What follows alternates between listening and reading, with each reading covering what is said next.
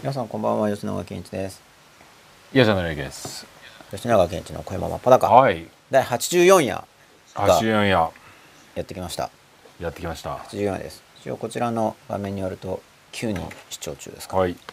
最近ほとんど予告をしていないんですけれども、はいまあ、321シリーズが結構ずっとやってきてるんではいちょっと続きものとしての意識もあってあまりお知らせしていないというはい状態になっているんですけれども、はい今週も321の続きでいこうかなと思ってるんですが行きましょうはいえっ、と今週はですねはい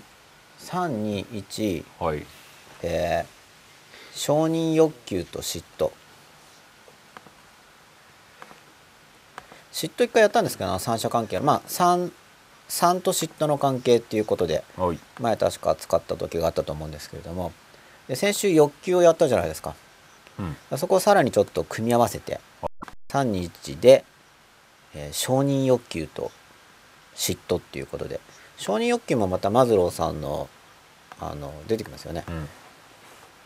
ピラミッドみたいなやつはい欲求書いてあるのうん今日はあれですねユーストリームのツイッターがなんかユーストリーム側のやらせみたいのが出てるんですけどこれそでもそっちだけこれみんなに持ってきてるんですここここだけですかこのなんか柴犬の子供この見たことありますかとかこっちは何もなかっあた。本当だこの端末だけ出てるんですねうんこのやらせのやつ、うんやらせですよねこれモーガンさんがあちこちのところでこの番組の書き込みを見たって言ってるんですけど誰ですかねモーガンさんってなんでしょうねその適当なうん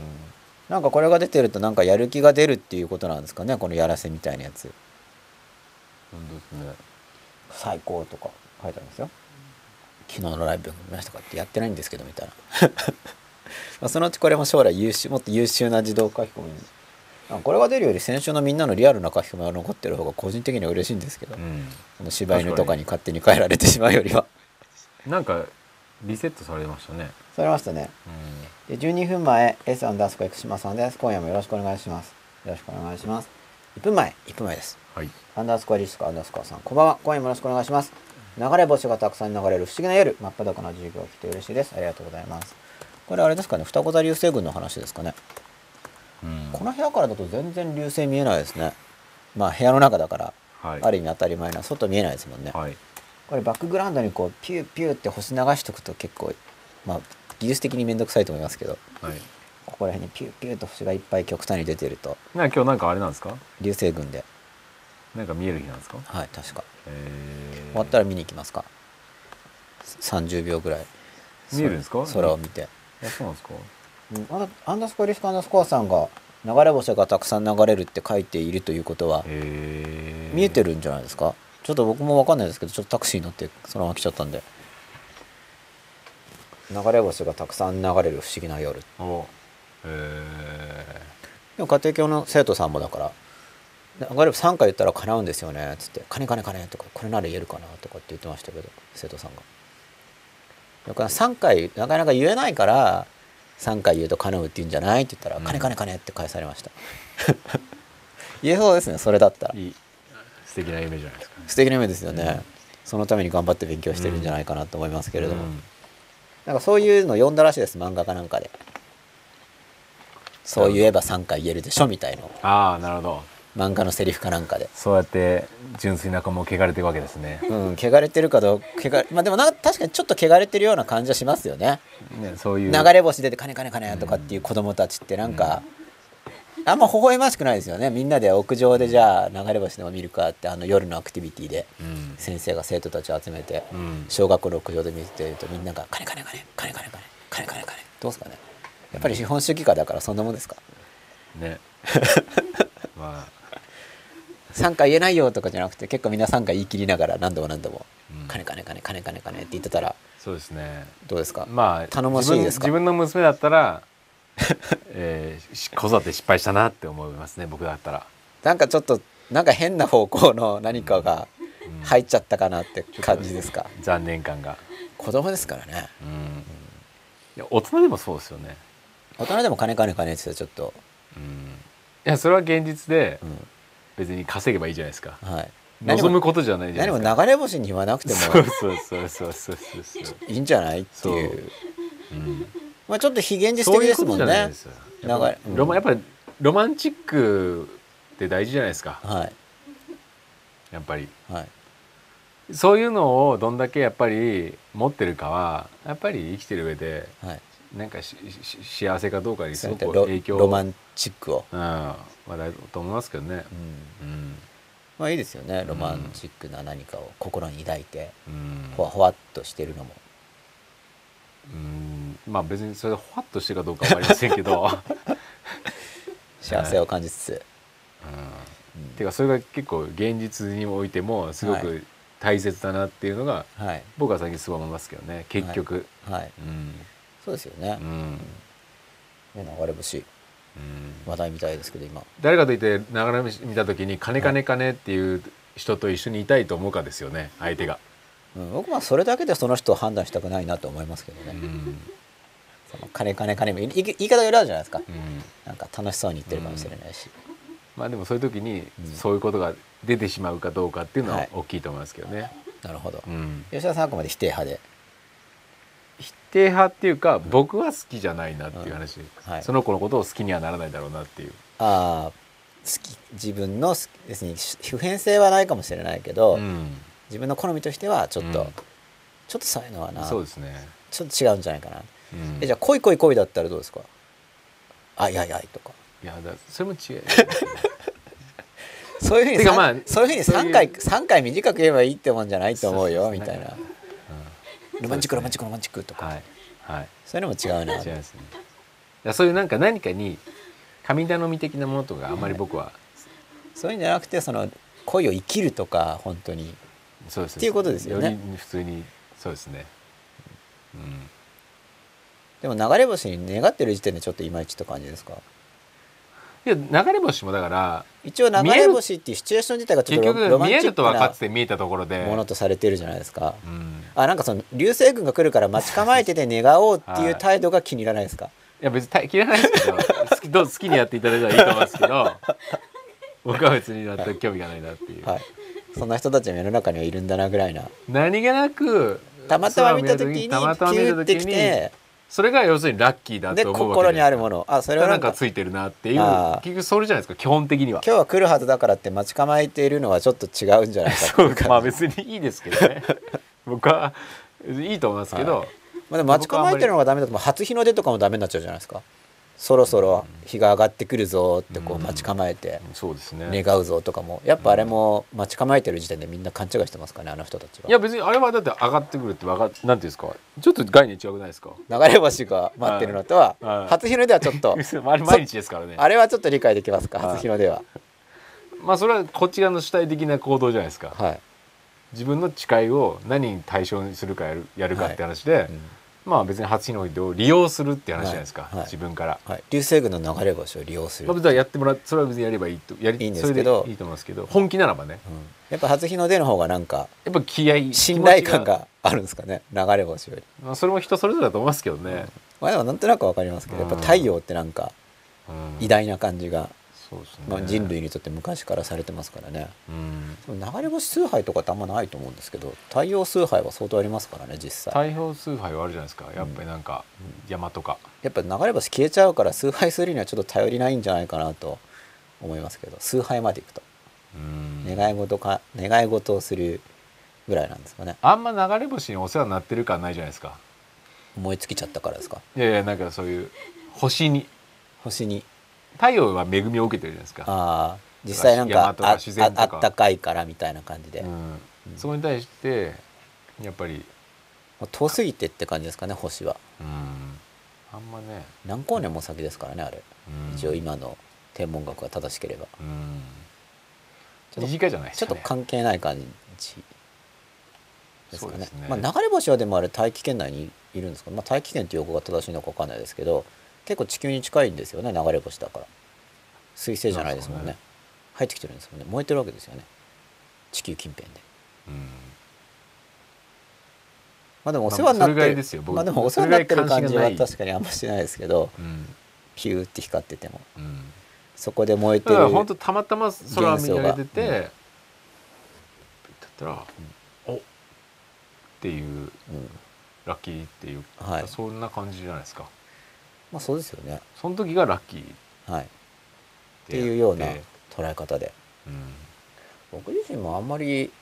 意識してないですからね流れ星とか,、うん、だからそこで叶って叶うかどうかよく分かんないんでけ結構だから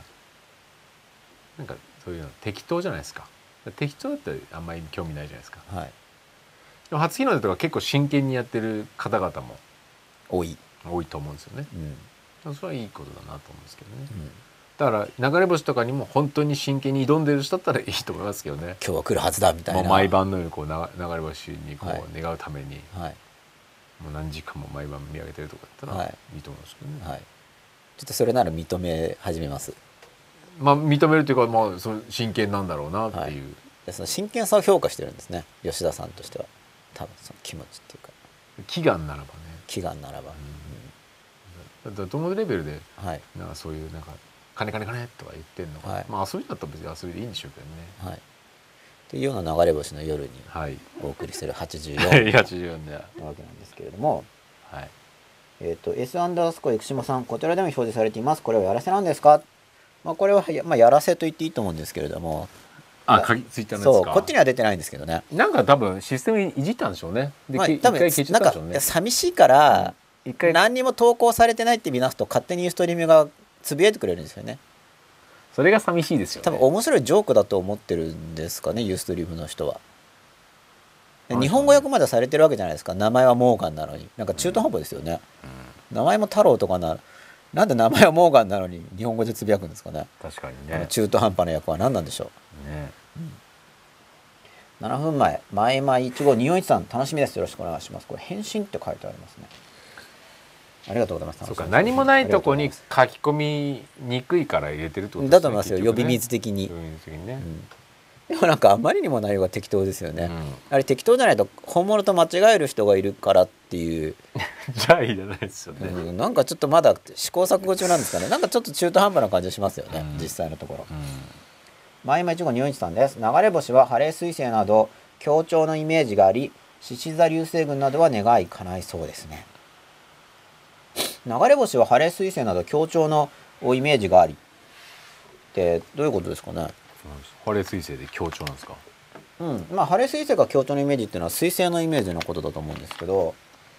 獅子座流星群などは願い叶いそうあなんか昔からやっぱ異常事態みたいに捉えられちゃうんじゃないですか、へーそうなんですかうん、言い伝えみたいな感じでありますけど、へーなん何十年か前にハレー彗星って騒いでましたよねそうそうでしたっけ、うんちょっともう忘れちゃいました何十年か前っていうと僕も子80供の年ぶりとかなんか子供のそ頃ですねのうん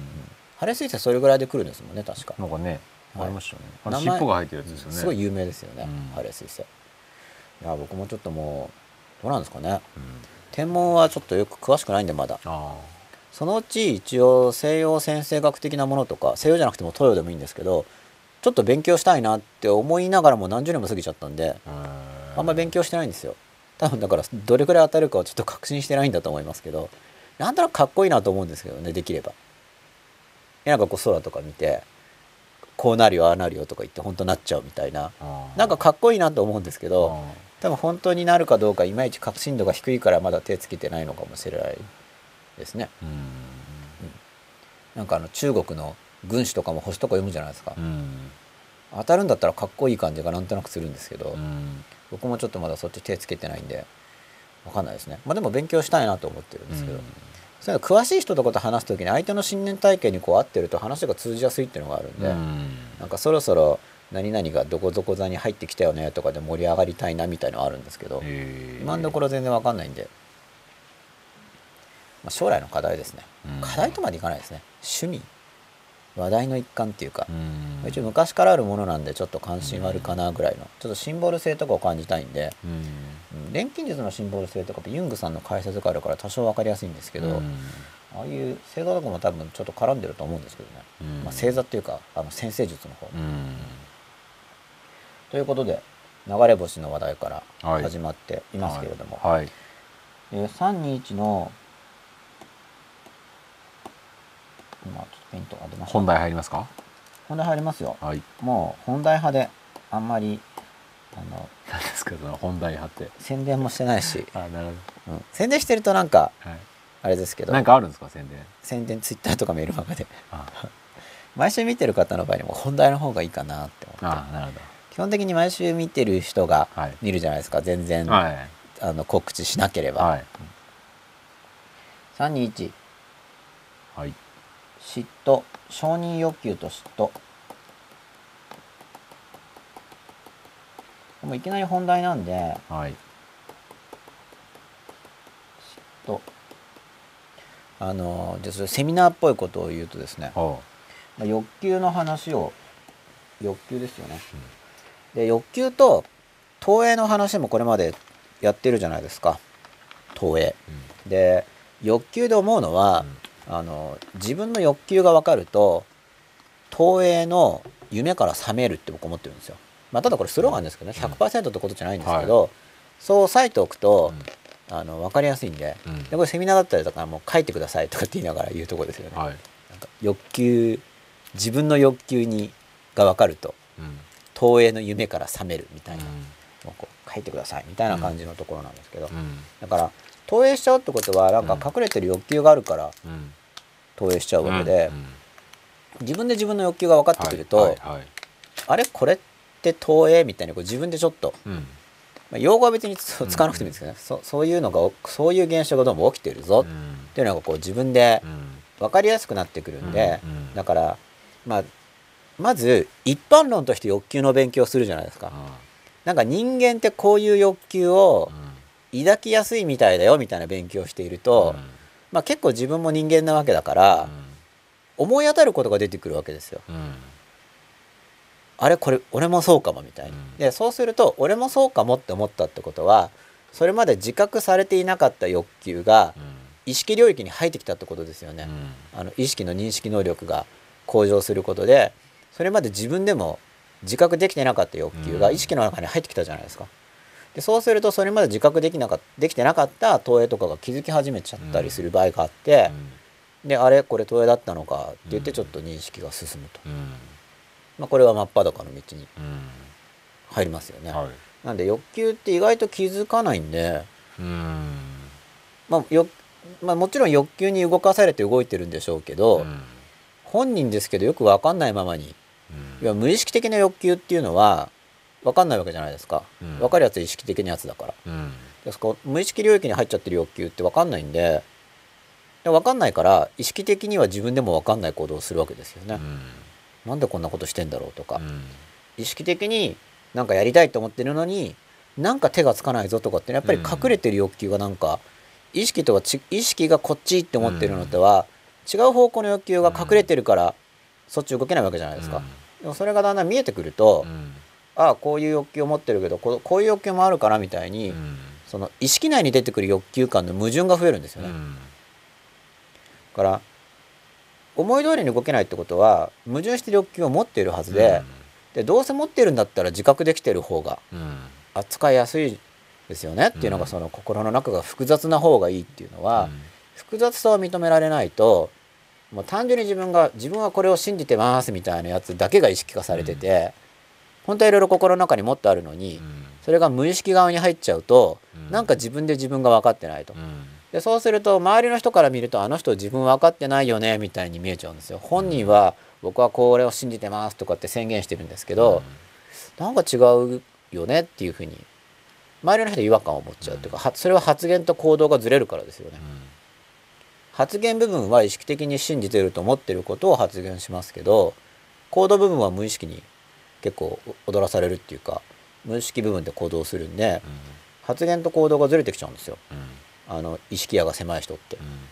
まあ、だから逆に周りの人で発言と行動がずれる人がいてかつその人が別に自覚的には嘘をついてるんじゃないとする場合はあの嘘をついてるっていうよりは意識領域が狭いっていうことなんですよね。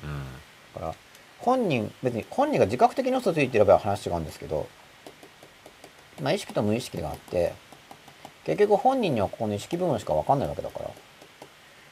この意識が狭い意識領域が狭い人っていうのは本人が何か一生懸命発言してても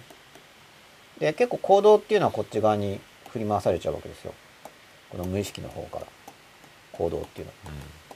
だから本人は嘘ついてる自覚はあんまないんですけど、なんか言ってることと違うことやるよねっていう感じになっちゃうわけですよね。でもその意識領域が比較的広い人っていうのは、本人の自覚してるのがこう広いんでそうすると発言と行動っていうものがまあ行動っていうのがこの全体から出てくるものだとすると、まあ、発言と行動っていうのがだいぶ近くなりますよね。で自分の心の中の意識がされている領域が広いほど、まあ、真っ裸に近いというかうん自分で自分が分かっているんで、い自分の意識的に捉えている自分と実際の自分の実態も近くなるし言っていることと行動も近くなるとだから発言と行動がずれる人の場合には嘘を言ってるってだけじゃなくて、あの人意識化されてるのが狭いのかなっていう人が相当いると思うんですよね、うんだから本人分かってないんですよ本人は本当で言ってるつもりなんだけど結局本人が分かってるところって意識意識やだけなんでまああんま分かってない自分のことが見えてないってやつだなとで一応自分僕自身も自分のことが見えてないのが多々あるはずなんで、まあ、あの何時自身を知れってやつですよねアフリズム的な、知る知るとで知る時に大体その無意識側に教えられてるものって自分ではないことにしたい自分じゃないですかこっち側に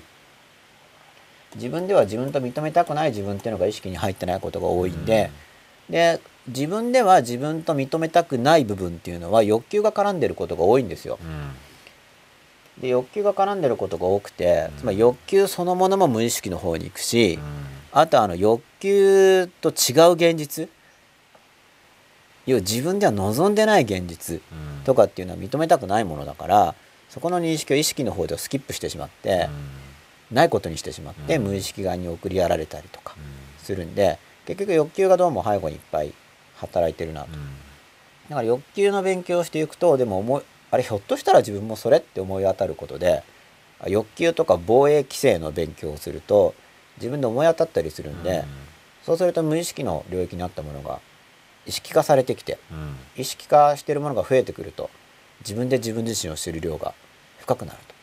でこれは真っ裸の道に近づいてるんじゃないかと要はこれ意識無意識のこの左側の図を見ると意識が無意識の服を着ちゃってるわけですよねでなんか自分では違うものを自分だと思ってるっていう状況からもっと自分が自分と思っている自分と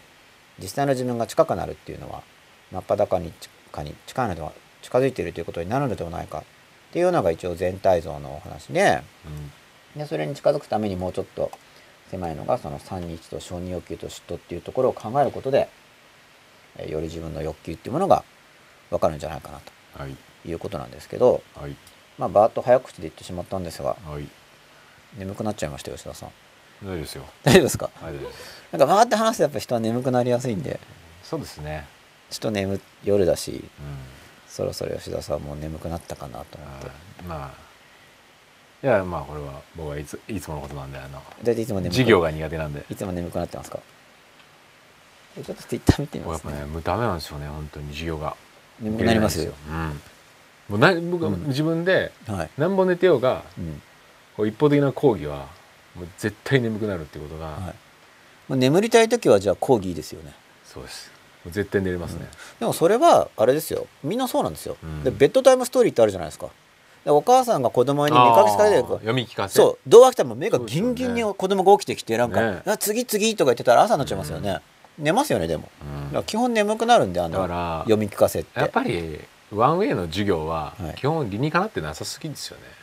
ね、もうだかやらっぱり対話じゃなければ基本的に、だと思い ますよこうやり取りしやっぱてやりとりじゃなきゃねアクティブにうん聞いてたらだってそのシーンをこう思い浮かべるわけだから、だんだんその現実からその心の世界に入っていって、うんそうでですねいつの間にかそれが勝手に心の中で展開していって、うんなんか夢になって寝ちゃうっていう、うんうんだって読み聞かせてもらうって時ってそういうことになりますそようね,、でしょうねそういうことなんでしょうねまあ初めは実際に聞いて想像してるんですけど、だんだんそのだから聞いてる音より自分の想像の世界がこう膨らんできうんて、うんで寝ちゃうんだと思うんですようんでそれが授業中も起きてるんじゃないですか、うん大体多分そうだと思うんですよねちゃんと聞こうと今思うほどだから起きて聞くには技術がいると思うんですよかなりいるでしょうねかなりいます僕も結構工夫した、子供の時だから僕だからやり方分かんなかったんで鉛筆ぶって刺してたから、この刺したらとかのことさ足 にいやそれ読んだんですよそうですよね偉人伝みたいのであー切り刺したとかあ 切りは嫌だなと思ってなんかっていうか痛すぎるよねって思いません切りですようちありましたけど切りはーうんでもこれ持ってって授業中刺すのはちょっと違うなと思ってなんかスプラッターっていうんですかねで鉛筆でやってみたんですよでも痛いんですすっごい痛くてで僕は多分あれは嘘だなとか思ってあー決めつけちゃいけないんですけどはいねはい偉人だかはらい切りさして勉強したかもしれないですけどだから眠くはならなくなるんじゃないですかいそやうう意味いでや違うんですよその時は冷めるんですけどはい結局眠くなるんですよ僕やった感じああそうですかその時だから痛いから目が覚めてそるだうでけすじゃないですねそっちそうかですねだから鉛筆でだからしかも炭素が残って何十年もクロアとか残るんですよ何箇所かなんか僕残ってるんですけどねでしかもこれ嫌だな発がんしたらとか思うじゃないですかその炭素が残留して思いません無責任な発言は避けてほしいなっていう、まあ、思うんですけどまあ一応僕もだからもうちょっと考えてからやればよかったんですけど、うんまあでも要はそれぐらいなんかその苦しさには結局二通りあって、し進化のために苦しいってあるじゃないですか例えば運動したら辛いですよね辛いけどそれで運動能力が上がる要は単に楽しいだけじゃなくてもちろんスッキリもしますけど、でも運動するって面倒くさいとか大変な面もありますよねでも向上するわけじゃないですか、だから要するに勉強は辛い面もあるからその辛い面の一環として起きるために痛みがっていうのでやったんですけど、ちょっと違うなと思って一応僕はそのノウハウは進化させて「つねる」っていうふうに変えて「うんつねる」って今でも使ってますけどね結構自分つねってるんですよだから眠い授業だと終わってこうやってめくると赤い跡がいっぱいついてるんですだから同じ箇所をずっとつねるんじゃなくてこうちょっとずつこうつねっていけばまあ復活するかなあのそれが僕の鉛筆との違いですよあれ残っちゃうんだ跡がでつねるのも多分極端につねったらあの血まめとかになると思うんですけど、やっぱりそうなんないようにちょこちょこちょこちょこつねって起きるというのをやったりとかしてましたいろいろいや工夫してる人いるじゃないですか隣の女の子にいたずらして起きるとかであれもあんまり良くないんですよねなんかそのいたずらに入り込んじゃうんで,、で結局僕がずっと使ってるのはつねるですけどあとはなんか質問する起きるために、だからそういう工夫がないと眠くなると思いますよ相当眠くなりますよね授業は前の日寝てるはずでも眠くなりますからね、そうですね時間に関係ないですよねあんまねうん、だからでも眠くなるんですようんでみんなが言うじゃないですかうんだからもう眠くなるもんだと思って、でもなんとか情報を吸収しようと思ったらだからなんかいるんですよその人なりのノウハウがで僕はつねるとかなるほどつねるノート取る質問するあと外見るあとやったのはあのお尻を浮かす筋トレみたいにしてブルブルブルってしてあと愛想止めでも結局はこうやってグーって筋トレして自分の腕とそれ腕をでしてプラ筋トスレなするななりますああなもんうかそ残のるだから自分が入れたい情報を言ってくれてるんであれば今日寝ちゃったら寝と寝と寝落ちして飛んじゃうんで、その時間分の情報が、うんまあで一も応それ結局いらない情報なんだなって僕は思うんですよ自分にとって。自分の感情やっぱ結局、はい何かしらの感情が働いてる場合は人間眠くならないなと思うはんいですそよ、うそうやっぱりそうですでも例えば例えばあの規制されるのは青少年のエッジ漫画ってあるじゃないですかうんあれをギラギラさせながら超起きて読んでる人っていると思うんですけど、まあある種必要な情報かもしれないけど、じゃあ目が覚めるからってことでエロ漫画を1日6時間半年頑張って読んだとしてどの程度の向上があるかってやっぱ疑問なんですよ。あいやそれは極端だって感情だけの話じそうゃないですかそうだから感情反じゃな応くてだ価けで値あるもはのを感情を含めて伝えなければ基本的に相手のとこに伝わらないんだろうなあそうエンターテイインメントとしては。メンだけど僕も哲学書とか好きですけど、うんでもやっぱり眠くなるわけです読んでると。だから価値あるものの中には感情的に受け入れがたいのもあるんですよ、うん僕は思うに。いやだから感情受け入れなくても感情がはだから別にいい感情だけじゃなくてもいいと思うんですよ。もう退屈だったり、うんつまんなかったりうん面倒くさかったりってあると思うんですよ、うんただ逆にじゃあ退屈で面倒くさくてつまんないものがいいものなのかって言ったら絶対違いますよね、うん退屈でつまんなくて面倒くさいもののほとんどは実際いらないと思うんですけど、そしたら少なからず人間が絡んでる場合に、うん人間同士がやり取りしてる時にはい感情が入ってないっていうのは、僕はやっぱ基本的に違うんだろうなっていうのがすごく思うんですよね。はいなんかコミュニケーションにおいてはいコミュニケーションにおいてその感情というやり取りがうん別に何でしょうそんなにいめちゃめちゃ感情が働いてなくても何かしら揺れるようなものがないと。なんか伝わり合わないっていうのはあるんだろうなっていうのは僕最近すごい思いますね、うんそこは。まあ、感情を揺らさないと大衆には伝わらないだろうなっていう感じは僕も持ちますけうどんもともとその自分の心が価値あるものを弾く性質があるって理解していて、うんそれを嫌だからと思って例えばあの姿勢を整えるとかも起きて聞く技術の僕は一つだと思うんですよ。うん例例えば姿勢を整えて、逆にこう感情が揺れないようにしてうん聞くと、まあ、批判にしても高まると思うんですけど、うんだから信頼できる人の話とかであればそうやってあの寝ない技術っていういうん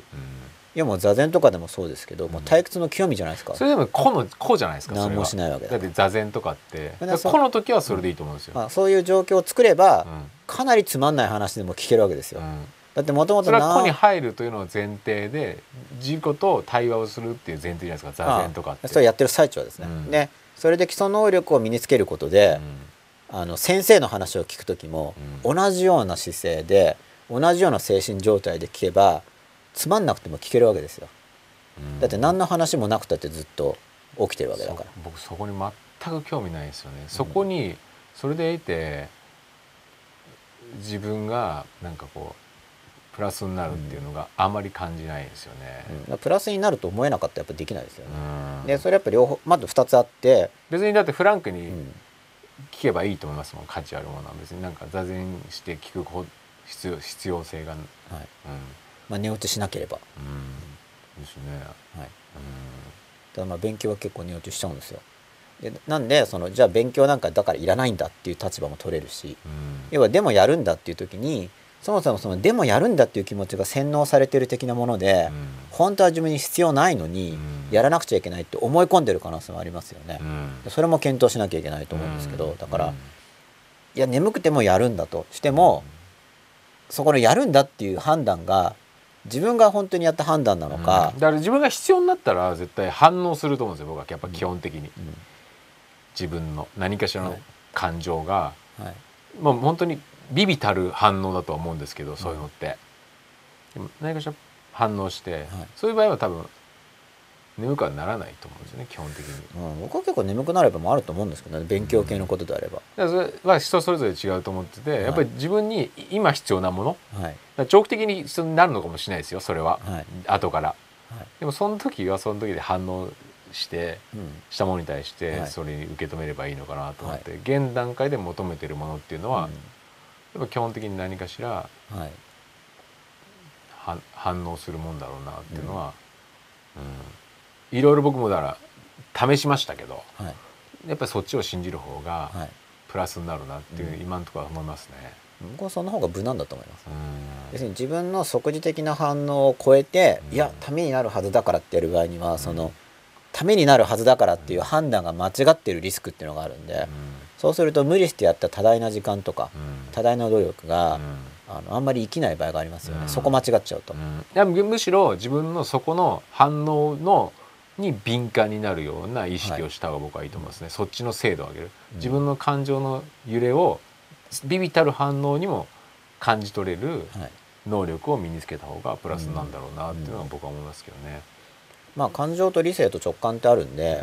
感情的に弾かれて眠くなったりしても直感的にこれ必要だって感じてやる場合とかあって、うんでも直感も外れてるかもしれないですからね、要は。だからどの判断が合ってるか例えば、うん感情的にやりたいけど感情はすごいグッてくるし盛り上がるし興奮するけれども、うんそれやってたらダメだろうって直感もでも反応があるじゃないですか。理性はやめるかもしれないじゃないですか、うん直感も判断がでも直感的には行くって思っても、感情的にはすごい怖かったりとか、人間の中の判断って矛盾して出てきますよね、うん理性うん的でも判怖いっ断ていうのはもう感情が感情動動いいててまますすよよねね。動いてますよね。眠いとかも一応感情の一個ではぼ僕の分類ではあ、そうですか。眠いっていう感眠気っていうのが出てきてあー感情的反応いや一応分類すればですけどね、うん直感理性、うん感情あのあと感覚とかで分類していったら、うんまあ、眠いは感覚に入れてもいいですけど、う体が拒否しているって捉える人いますよね、ん眠いってことは体が拒否してるんだみたいなその場合は感覚側で眠気っていうのを捉えていると思うんですよう、んどうですかねまあ僕は結構「渾身」っていう感情みたいに捉えてる面があったんで渾身「渾身反応」「渾身」って寝落ちってことですカクーンって落ちるってことです「昏睡」っていうじゃないですかうんうんね賃貸の沈むうん渾身反応が出てるなみたいにうんただ渾身っていう熟語があまり一般的じゃないんで面白いくて好きなんですけどうん響きが、面白くないですかカクンって寝てまあ渾身したとか ってカクンって寝てる人もあんま使ったことないですあ、こんちんだとか思って授業中によく起こるんで、あんま僕はしばらくその授業の場にいる時代が長かったじゃないですか。昆虫反応が多々起こるのをこう目にする機会が多いですからね。なるほどあ昆虫し昆虫だみたいな。あ何々ちゃん何々くん懇親したっていう、昆虫してんなみたいな。えーよっぽどあれ拒否ってんなみたいな。 だからさっきまでは元気に起きておしゃべりしてたんですよ。だからそれがだだかかららそう拒否とは違うような気がするんですよ要するに僕は興味深いと思ったんで,、うんでついさっきまであんなにライブリーにあの楽しそうにおしゃべりして元気に起きてたのに、うんカクーンって寝てるんですよう、んなんかあるじゃないですかで、まあ、なんかあると僕は思ったんですよだから、うんだってさっきまで起きてたのにってうんでチャイム鳴るとまた起きるんですようんそう感情が働きでも寝てる時ははこうやって動かしても起きないんですよ、ってことは分かってるわけですよね周りが授業なのか休み時間なのかそれを感知して起きるかどうかを制御してるわけじゃないですかでももそれ必ずしも意識的にやってるんじゃないんですよ、かうん要するに授業を聞きたくないって意識的判断でやってるわけじゃなくて本人は意識的には聞かなくちゃって思っててもそれが起こるんですよ、うだんからその意識的にあ授業だろって言って起きないってそれはすごい分かりやすいんですけど、聞きたかったのにっていう人にも起こるんですよ僕はそっちはそうそうですよでそれ僕はすごいだから興味深かったわけですだって意識的には聞きたいって思ってるのうにんその人は、うんでも寝落ちしちゃうんですよ、うんなんだろうそれはってで面白かったんでで僕にもそういう現象が起こるんですよこの先生の授業好きで聞きたいと思ってても眠くなるんですよで僕はだからつねるとかこうお尻浮かせるとかこう自分の筋トレとにもうとにかく眠くなるのは一つの理由にはあのうん心拍数が下がってるっていうのがあると思ったんで、うんうんなるべく動くとか、ね、一生懸命ノート取るとか、まあ、発言するとだからですね手は上げるしうん立ち上がるし声は出すし、うんちょっと目覚めますよねうんとかってやって頑張ってましたそれでも寝る時ありましたやっぱりさすがに自分の発言中に寝るってないじゃないですか発言中は僕は多分ないですね発言中は発言後はありますけうんどそれぐらい眠くなるんで眠くなるのはだからもうしょうがないっていうかなんか眠くなる力がすごく働くんですようんうん多分勉強系だと新情報が入るんでなんか処理するために意識入力シャットアウトしてんのかなって一応思ってたんですけど本とか読んでる時も眠くなったりするんでそのつまり寝てまた起きて続き読んでまた眠くなって寝てとかって繰り返しながら僕結構読む時あるんでうん寝ながら読むうん多分新情報を処理するために一旦ちょっと待ってみたいな感じでなんか脳脳かどっかをやってるのかなって思いながらそうやって勉強してたんですけどああなるほどなんかつなげて処理中で、うん、処理中あの Windows のあのぐるぐるみたいなあのぐるぐるとそうそういう時にあんまマウスつカなチカチカチとかなんかダメいやダメじゃないですかなんかうんカチカチカチとかなんでバチバチバチとか打つと変な入力が溜まっちゃうじゃないですかそういう感じなのかなと思あっあてでも授業中もそうかもしれないけどでも授業って本と違うって待ってくれないからもうちょっと入れてから頑張ろうよとか一応自分に言い聞かせながらうん処理させてって思っなんかそのこうシステムなんでごめんねみたいにこうんういやこ声には出してないですよまた声には出してまたもっと変な人になるんで。自分に言って「もうちょっとだから」とか言ってでも眠くなるんですけどだから眠くなるもんなんだと思い ますよ結局はみんな寝てるわけだから全員じゃなくうんてうん真面目な子ですら寝るんでそうですよね、おそらく新情報を処理してるんじゃないかなと思いますけどなねるほどあともう処理する価値がある情報を先生が言ってくれるのを願うばかりですよね、はいそこまでして処理してるのになんかくだらない情報だったら虚しいですよね、何だったんだとでは、えー、ツイッター見たいと思いますはい20分前大茶子さんご無沙汰でございます真っ裸な師走ですということで、おえー服もみ着ずにですねお久しぶりでございます真っ裸で真っ裸を見てくださっているということなんですかねそれとも番組名でしょうかちょっとわかんないですけど、はいまあ、でも真っ裸実際に真っ裸でも見れるのがこのユーストリームの良さですよねあいや見てる会場セミナーとかだとちょっとあの服着てくださいっていうことになると思うんですけどこれはもう自宅で別に、ま本当に真っ裸で見ても、まあ、風邪にさえ注意ひかないように注意していただければ問題ないじゃないですか、はい20分前さんですが生島さんです先日赤の書を図書館で見ました A3 くらいの大きさで厚みもあり百科事典のようでした中身はパラパラとしか見ていませんがカラフルな感じでした僕まだ開けてないです買いましたけどれ何でしたっけ楽しみにしてるんですよあのユングさんのああ門外不出不出であったへえ本です門内には多少見せてたはずなんですけどなるほど門外は不出であったものが出たんですよへえまだ開けてないです結構楽しみにしてるんで見ること自体僕自身がもうちょっと成長してから、 4万2千円うん、ちょっと値段忘れましたけどその値段だったのかなすげ覚えてないでえすでかいですよ危険って書いてあります届いた箱にブログにアップしましたけどなんか危険かなんかは取り扱い注意かなどれぐらいでかいんですかどれ取り扱い注意だったと思うぐらいでかいんですか箱に取り扱い注意とかいやこんこんなぐらいですよ普通にあの大型本のサイズですよいわゆるへえ美術本とかのサイズ4万2千円もすんだそうだからそういうふうに言われるじゃないですか、僕たちからしたら安いわけうでんすなるほよどなるほどだって50万とか出したって見れなくても不思議はない本だから、うんなるほどまあ人それぞれって感じですよね、うん値段に関してはかなり人それぞれなんで、うんまあそうですよねもう美術品なんて本当そうじゃないですかなんかあの、うんゴッホが日本のバブルの時に落札された時に結構話題になりましたよね、なんかもうそうですよね意味わかんないみたいな人結構ういんっぱいいたじゃないですか、うんまあ、あのタイミングは確かにそうなんですけどでも結構インフレ期、まあ、あれはちょっとまた違うんですけどインフレ期とかって美術品が上がるんであの一般的な傾向としてはうんあれは違いますけどあのバブルのはちょっとノリが、うんまあ、でもなんかあれは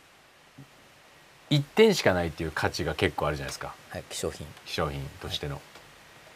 そっちはそっちはなんとなくわかるじゃないですそか、の方が分かりますうんなんとなくね、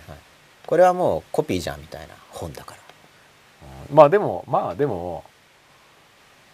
単まあ別に何ていうんですかあくまで一般的な視点から見た時に、うんはいああ4万いや人も済んだっていう僕も確かに中身見てないからうん4万2千円と思って買って一応豪華本しようじゃないですかうんでなんかもうわらばんしみたいなふざけて印刷だったらちょっと確かに怒るかもしれないですけどねボられたみたいにうん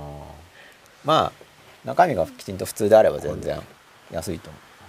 う安いと思うとかね安いと思おうとしてるって感じだと思い本ますよ読みにくくないですか本当にいやまだ僕開けてないかあらそっかでかいから運ぶのは大変ですけれどもやっえぱ本ーどれぐらい売れてるんですかねこれねいや部数はあんま出てないんじゃないですかそもてかそもそもそんなに吸ってないんじゃないですかねうーん多分へまあ僕はもう人生まあちょっと死ぬ前に読むかもわかんないですけどふつ普通の寿命であれば読む予定なんかいつにか本当明ー日結構後っすねいじゃやあ明読日死ぬかもわかんないし100歳過ぎるかもわかんないしさっぱりわかんないんで本当教師でも全然不思議じゃないじゃないですかそうそうですねなんか事故ったとか言ってでも一方100歳まで生きてもなんかなんかそれはそれで別に長生きしたんですねみたいな、うん全然わかんないですよどっちになるか。まあ、だけどもうちょっとじ要は心整えて読みたいんで一応、まあ、読んでどうなるかわかんないですけど一応期待してるってことです開ける前だから実際わかんないです、はい開ける前でね箱から出してないで出すしかたんですだから大事に取っといてあるんです よそそういうれ意味あるんですか大事に取っといてあるんですだから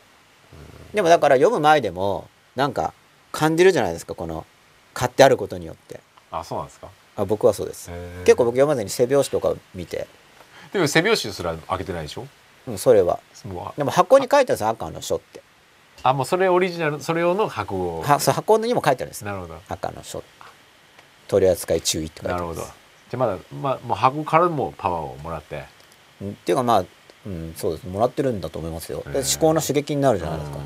なんかあるだけでうん例えばなんとなくどんなことが書いてあるのかなとうんかこんなかなとかちょっと考えるだけでもう心が動きますよねうんちょっとうんあと自分の側で買うことによって儀式的に僕はそこに関心があるんですってはっきりこう自分に対して示してることになるんですようんうんうんうん購入という行為が儀式性があるんで、うんうんまあそれはあるでしょうね確かに相当ありますねうん購入はやっぱ儀式性がありますかなり、うん図書館にまあ図書館向きの本だと思いますだからあ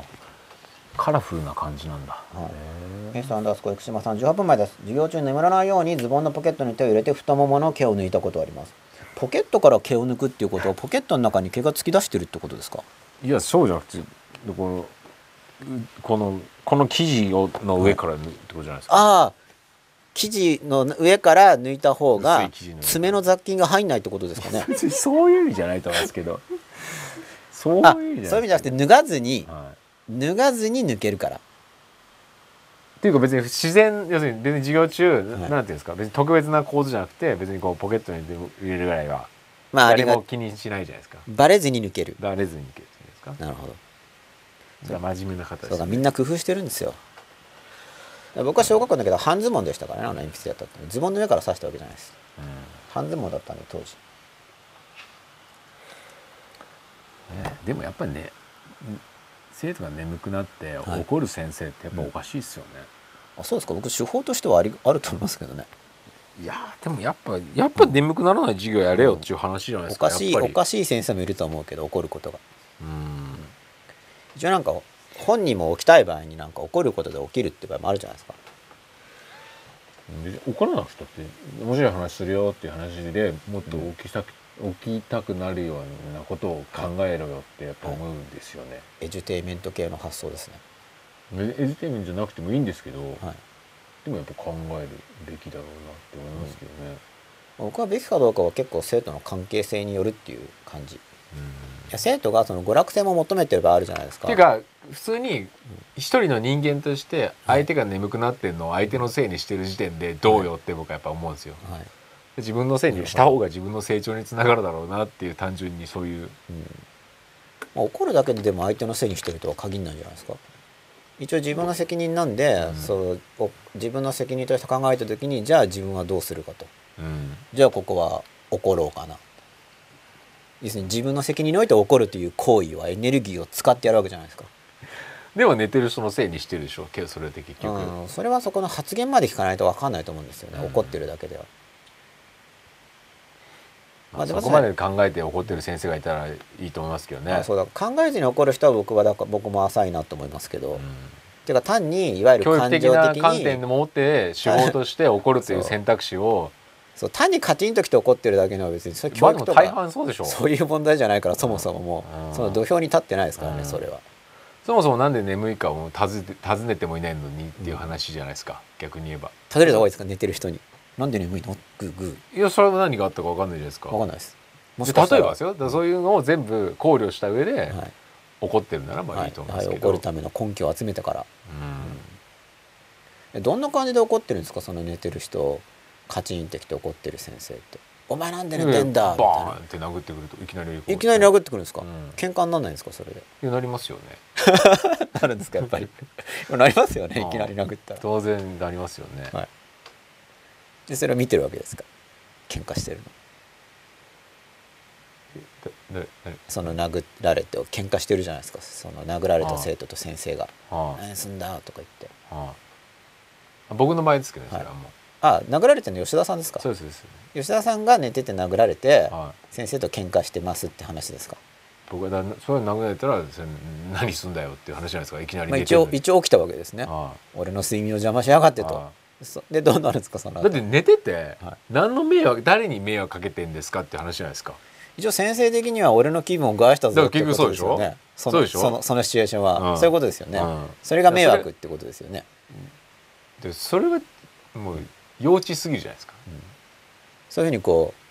うあれですか説教したわけですか先生にそうですそうです先生先生幼稚すぎますよそってうです言って喧嘩しながら、それでもうじゃあ別に授業受けなくていいって話なら、はいなるんでじゃあ受けないですってでどうなんですか出てくるんですか言って出てきますで出席にはしてもらうんですかそうですそれ話をつけるわけですねそうです俺は出てくけど、はいだから寝てると周りに迷惑だということであれみたいなばことを言ってくるんだったら俺は外で寝るそうですそうですそうですでも出席にはしろと、出席にしないんだったらだって向こうがそうしてくれって言うんだから分かりましたっていう話じゃないですか、でもそこで交渉するのはいいですよね交渉するんですよね出席にはしてくれなかったらちょっと出てかないよっていうことですよね、うんうん出席こっちは卒業しなきゃいけないこでのすからなね中にいて寝てれば出席にするけれども出てったら出席にしないっていうんだったら俺は中にいて出席で寝るっていう主そう張をですするそうわでけすでそすうですよそうねですそうですそうですでもそっちが出てってくれってなったら別に出てきますよっていうその代わり出席にはしろそう別にねその目的がはい、周りの人のうん、寝てると迷惑である、迷惑だっていう話ならば、はい、むしろみんなのために俺は出てくわけだからそれで欠席にするのはおかしいんじゃないかとそうそうそうそうそういそうようなことをやってきたわけですねう、でもそれはそこまで言えるっていうのはなかなかすごいですよね普通言えないですよねああいう先生いやにだから対してもっと弱気な人が多いからうん、ねうんだから眠くなることに対してやっぱり先生が責めてくるっていうのに、やっぱり結構疑問を感じたんですよ。あ自分の側に正当性があるっていうふうに、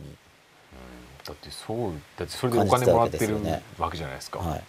俺が起きたくなるような授業をしろと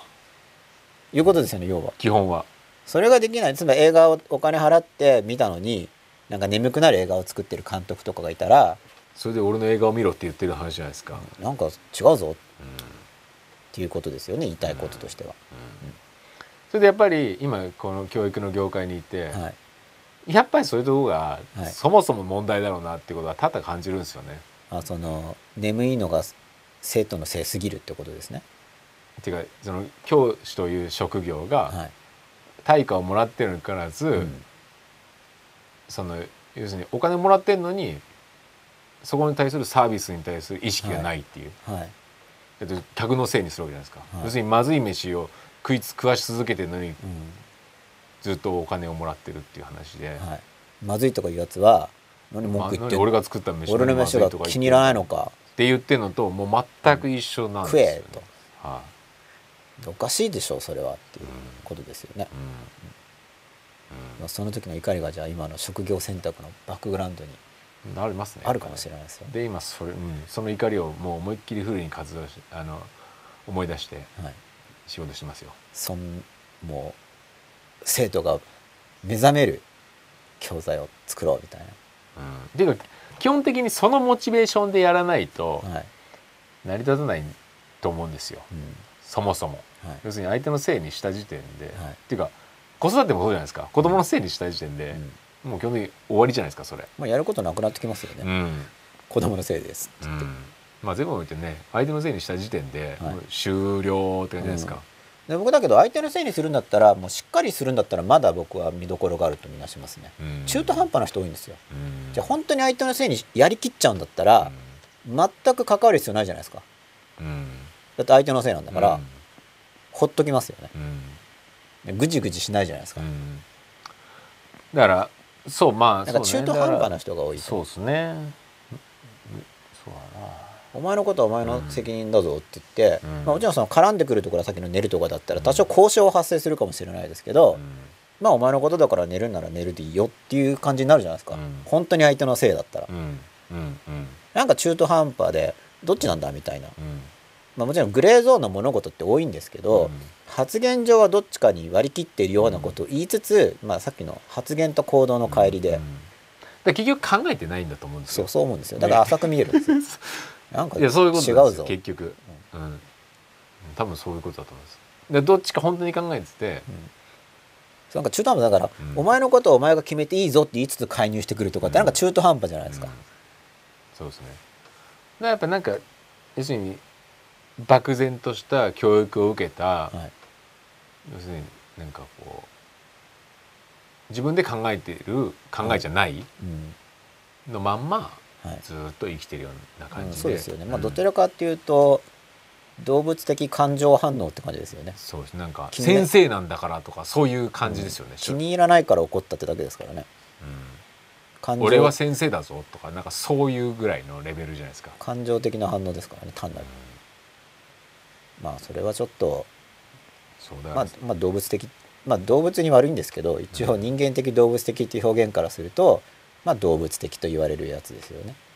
実際の動物がそんなに感情的かわかんないんですけどうんだからそんな感情的じゃないようにも見えるんですけどどっちかっていうと人間の方がそのガーって感情的になるように見えるんですけど、うんあのコミュニケーションとかの原因でうんあんまり動物とそういう、まあ、たまに喧嘩してますけどなんかいわゆる人間が感情的なのを動物的って表現では言うんですけはいどはいはいはい実際動物的なのか僕結構疑問でうんただ僕があんまり動物と付き合いがないからうんちょっと勘違いしてるかもしれないんで確信もないんですけど、まあ、一応寛容的に言うんで動物的反応だなっていうように見える。あんま考えてないっていうところの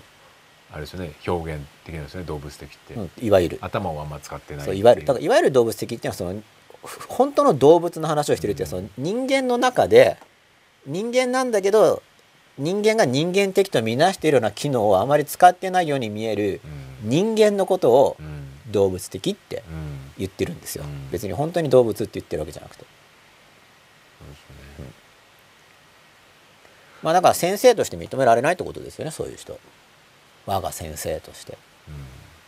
でも先生探し難しいですよねそんな簡単に先生とかいないと思いますよ僕はだから基本外れ基本外れいや基本外れなんですけど参考になる点はやっぱ持ってたりするんで、まあ、そこを自分で継ぎはぎしつつ先生がいるといいねって思ってる感じですけどね僕はうんうん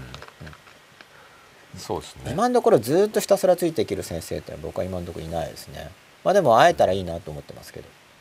ある,、まあ、ある段階において先生的になる人もいるし、まあ、僕の中では先生とかアドバイザーはちょっと分類が分かれてるんですけど、うんまあ、アドバイザー的な人は、まあ、それは見つけやすいし、うんそれはもう専門分野の知識がある程度あれば、うんアドバイザーにはなれるんで先生にはなれなくても、うんまあ、それは僕はあの概念を分けてるからですけど、うん先生っていう場合にはその分野の知識だけじゃなくてさらにライフスタイルとか生き方とか思想も含めて、まあ、影響を受けたいっていう場合に、うんまあ、僕は使ってるんで、うん先生っていう言い方を個人的には、まあなかなか先生はいないかなと、うんまあ、先生がいなくてもしょうがないからそれだけは自分でやっていくしかないですよね先生がいないせいにできないですからね宇宙のせいにしてるみたいなもんじゃないですかうんなんで俺は先生に合わせないんだみたいなうんそうですねうんでもほんやっぱ本と対話するっていうのは結構確かに、あそうだから本はだから本当ありがたいんですよ、うんでもだから対話しなきゃダメですよねやっぱりね本とね要するに一方的にうん自動的になると、あそうだだって一方的に読むってことそもそもできないと思うんで、うん、さそれはもう多分眠くなるんですよ多分、まあそうですよね、うん、その状態では。やっぱ自分でまず考えて、はい、自分の考えを持った上うで、ん本と挑むみたいなはい感じじゃないうんと、そう基本的に僕好きに読めばいいと思うんですよ、うんだからあんまりどう読んでるかとか本当はあんまり言いたくなくて、うんなんだかふとこう読んでますっていうと、うんなんか正しい間違ってるのを始める人がポコポコ出てきて、そんな読み方おかしいだのなんだろなるほう、どいねろいろいいなんかもう本当に文句言いたい人ばっかりいるんだよねなんかもうへきしてるんですよ僕はちっちゃい時からほっといてくれよみたいなだからやっぱ一人になりたがっちゃうんですよねいやこっちは自分の人生を生きているのにっていうだから基本的にはあなたの説はあなたの人生でやってくださいっていうのが僕の基本的な主張にあるんですよちっちゃい時からうんなんでこっちにやらせようとするのかなっていう今そうですよね。なんかみんなやらせようとしますよね。で自分の人生でその仮説を試せばいいじゃない自分の人生をベットしてってちっちゃい時から思ってるんですけどうその説であなたが生きたらいいじゃないですかって結構ずっと思ってるんですよねそれを。んなんでこっちいにやだから面白いのだから別にそれはそう思うんですけど、僕そこまでそういう人に要するになんていうんですなんか僕一言一言言いいたくなるタイプなんですかね。うん反応しすぎなんですよむ向こうがなんかなんか言言わいたれくなるし言われるんですよよく。で吉田さんも反応してるからそうそう向こうも言いたくなるんじゃなそいでうすか反応したくなるんですよ。自分の人生でやってくれみたいな。ねなんで俺だにから言そううんすだるよと向こうも感情が働いちゃうからなやんっぱり触発されるわけ親でしょ切で言ってんのにみたいな。そうなんかそういう要するになんかあの負の感情の会話が始まっちゃうんじゃないですか、うんまあ負なんですかね。うん、一応僕としてはいい影響を与えようぐらいの上から目線で言ってるんです けどね。だそれが多分自分の人生のことをやれよっていうのは一応上からなん目でそこ線に的な。いそ そこだけなんでなんか無駄なエネルギーをやなんかそこが無駄なエネルギーが入るんですよ僕だから、ねおせっかいなんですよですよねなんかそのいやその生き方ダメだろうとか思っちゃうんです よね勝手にいや向こうはこっちは非難してるんですけどね面白いですだねお互いに相手をこうやっぱ似た者同士が出会うんですかね面白いですねいや結構だからその子供っぽいっていろんな人に僕言われてきたじゃん、うん言われてきたんですちっちゃい時から、で僕はそんな相手を子供だなって思って接してるんでお互い にこまうた子供だなって思ってまだ刺激し合ってそこでで一そういう時はだけど一応向こうがこっちを子供で要するにマイナスで言うわけですよは子供っぽいって。で僕から見ると考えが足りない子供に見えてるんですよ。い、うんだけどもうさすがにそれを言ったら怒ることも分かってるんで言うとはいもう確実に怒るからはだから次からそういう人と会わないようにしようと思いつついそうでちょっと前よりはだから変わってきた前はもっとやり合ってました最近はもういいや会わないようにしようってよでもそれだとこもりすぎちゃうかもしれないじゃないですかまだ調整中ですねそこら辺はでも基本ほっといてくれっていうのがあります面白いですね面白いですかうんも面白いですうねほっといてほしいですよ いや本当にアドバイスくれるんだったらいいですけどね本当にアドバイスしてくれる人っていうのはどういう定義かっていうとその本人が自分の人生をかけてうん自分の人生をベットして、うんそのリスクがあるわけですよ失敗するかもしれないわけじゃないですか、本人がだけど自分の人生をかけて本当にやって、うんその試行錯誤の結果から得たものを教えてくれるって僕は親切って思うんですけど、うんうんやってないのに言ってくうるんから、うん自分の人生をかけてくれよって思うわけです、うんなんかその人,、うんの人生をで試さないでくれってでもそういう人が僕の周りに多かったんですようんで僕の周りの環境は悪かったんですうよ、んでも環境が悪いせいにできないじゃないですかうん一応うんで僕としては環境が悪いせいにできないからこう頑張って言い返してるっていう立場でやってきたうんまあでも言い返してるだけ確かにでも偉いのかもしれない偉いというか社会性があるのかもしれないですね。うん偉いとは思わないですけどねだかうんらそこはだけどもうちょっと大人になれるなと思ってそれでヒューマニレーションとかに関心を持って「デーヌ・カーレリー」とか読んだってのはありますうん明らかにうまくでうまくはないなうんそれは僕的には明らかにこれはうまいやり方ではないと思ったんでで一応学習原則として下手でもいいからまずやるっていうふうに思ってるからうんうん下手でも別にそれで多大なリスクがあるわけで別に死ぬわけでもないしうん怪我するわけでまあ多少いじめられたりしますけそどうでしょうねまあ多少なんでうんその程度のリスクだったら下手でもやった方がうん実力はつくだろううんうんそうしないとなんか下手でもやらないのに手法の本ばっか読んでると頭でっかっていうのはバカになりかねないんでもうやんなきゃって思って頑張ってましたけどうんまあ、結局それも自分がちっちゃいからそうやって頑張ってるだけなんですけどね本当にそれは分かってたんですけどでもそのちっちゃいのを大きくするためには下手でもいいからやんなくちゃって思ってたってことです成長できないかなってでもその相手がそういうことを言わないようにどうしたらできるかっていう発想はないですかそんだけあんまなかったですねうん結局そういうコントロールをしたところでなんかあんまり僕はそのいいと思ってなかったからやっぱりあーその時ではもいずだからそれコントロールというかやコントロールだと思うただ最近はそのコントロールを少しでやもるだからそれのはもマイナスの部分をコントロールしちゃって引き出してるっていう見方もあるじゃないですか逆に言えば、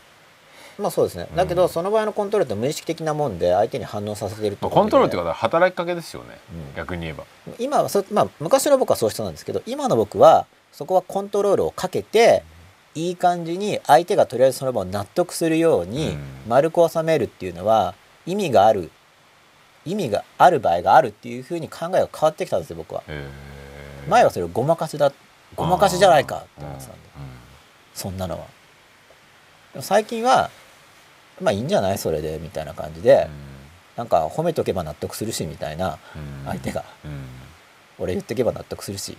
全然納得するんですよそのタイプの人っていうのはうんで僕はだからそれに疑問があったんですようんでこっちは真剣に聞いてないわけですよ適当に言ってるの分かってるから、うん分かってるとか僕はそう感じてるから、はいはい適当に聞いてんのに俺言ったら納得して去っていってあなたはそれでいいのみたいなのがあるわけですよあー僕の側にそうだって向こうはそれを望んでないはずじゃないですか少なくともそんなこそれを望んでることと多分違いますよねそれを望んでますアドバイスして真剣に受け取ってもらってるわけじゃないけど、うんニコニコお礼を言ってもらえたから気分が良かったっていうのが欲しいんですかね向こうは多分違うと思うんですよ欲しいものは何なんですかそれ欲しいもの欲しいものはあの本当にいいアドバイスができる自分が欲しいんですけどうんそれができないという現実があるんですようおんそらくうだからその人のアドバイスで周りの人の人生は多分好転してないと思うんですよね おそらくでそんな現実がん嫌なんじゃないそこまで考えちゃうかなっていう感じじゃないですかあそうですかまあ僕もちっ別ちゃいに時そんな嫌いになったら別にそこまで考えなきゃいやいいじゃんちっちゃい時からそうだからそれはもう習慣なんですかねいろいろ考えちゃうんですよねそうですねそれでいいのかなってやっぱそういう疑問を感じてしまうからでなんか僕にできる面白いですよねだから嫌いなのにしなんか嫌悪感なのにうん相手のことを、あそうだそれは個人すごい考えちゃう個人的な嫌悪感に過ぎないですからねうん僕のし好き嫌いじゃないですかそれは、うその好き嫌いっていうこととまた僕の中だから分かれてるんですよね少しいんうんつないそういう社会的使命感みたいなもんですかや社会的使命感っていうよりは単に何て言うんでしょうそれじゃダメなんじゃないみたいなで向こうは向こうで「お前ダメだよ」って言ってるんですよこっちに 「うお前それじゃダメだよ」って向こうはこっちに言ってるんだけど、こっちはこっちでそれじゃダメなんじゃんって言ってるから一応僕の中では図式的にはまあ一応似たり寄ったりのところはあるなというような納得も持ちつつやってた感じ一応似てるじゃないですかお互いにだって相手ダメだって言ってるわけだからうんでもそれこそずっとやってきただってお互いもう個でそれぞれの世界だっていうので処理できないもんなんですか、いやなんか僕は上がっていくけどあっちは冴えないよなみたいに結構いつも思ってることが多かったんでうん、なそんかれでいいじゃないですかいややっぱり僕の言うこと聞いた方が良かったじゃんみたいに思っちゃうん ですよ。だけど、うんかといって追っかけてって言おうとまでは思わないうんわざわざ、うんそれは思わないしうん大体聞かそもそも聞かないんだから聞かないし、うんっ、ていうような経験を重ねてきた結果まあその場をやり過ごし要するに僕は良かれと思って言ったつもりだけれどもそれで相手が採用して相手が変わったケースっていうのが全然ないから、じゃあうまくいってないじゃんそのやり方はうんうんで結局自己満足ってことなのってなるじゃないですか。要するにただやり過ごすよりも言った方が相手のためになるという一応そういう正当化が僕らがあったわけですよね、でも実際やってみたところがあんまり変わってないわけですよ別に、むしろ向こうは怒ってうんで変わらないあんまり、じゃあ何なのって話になっちゃうからじゃあ結局自己満足じゃんっていうことになりますよねそれだったらそのまま丸くまとめた方がまだいいかなっていうかエネルギー使わないし、はい、もういいや適当でうんっていうようなことも思ってうんでも適当に会うんだったらそもそも会わなくていいんじゃないって話になるからじゃあ別に人と会わなくてもいいやっていうような感じに進展してきてるんですよ。それなんで人と会わなくていいやじゃなくてその人と会わなくていいやって話ですよいねやそういう人がいっぱいいるからだから完全にだから誰とも会わないって意味じゃないです極よ端なところがあ完全りにま誰すよね完全に誰とも会わないって意味じゃないですよだから、ういんや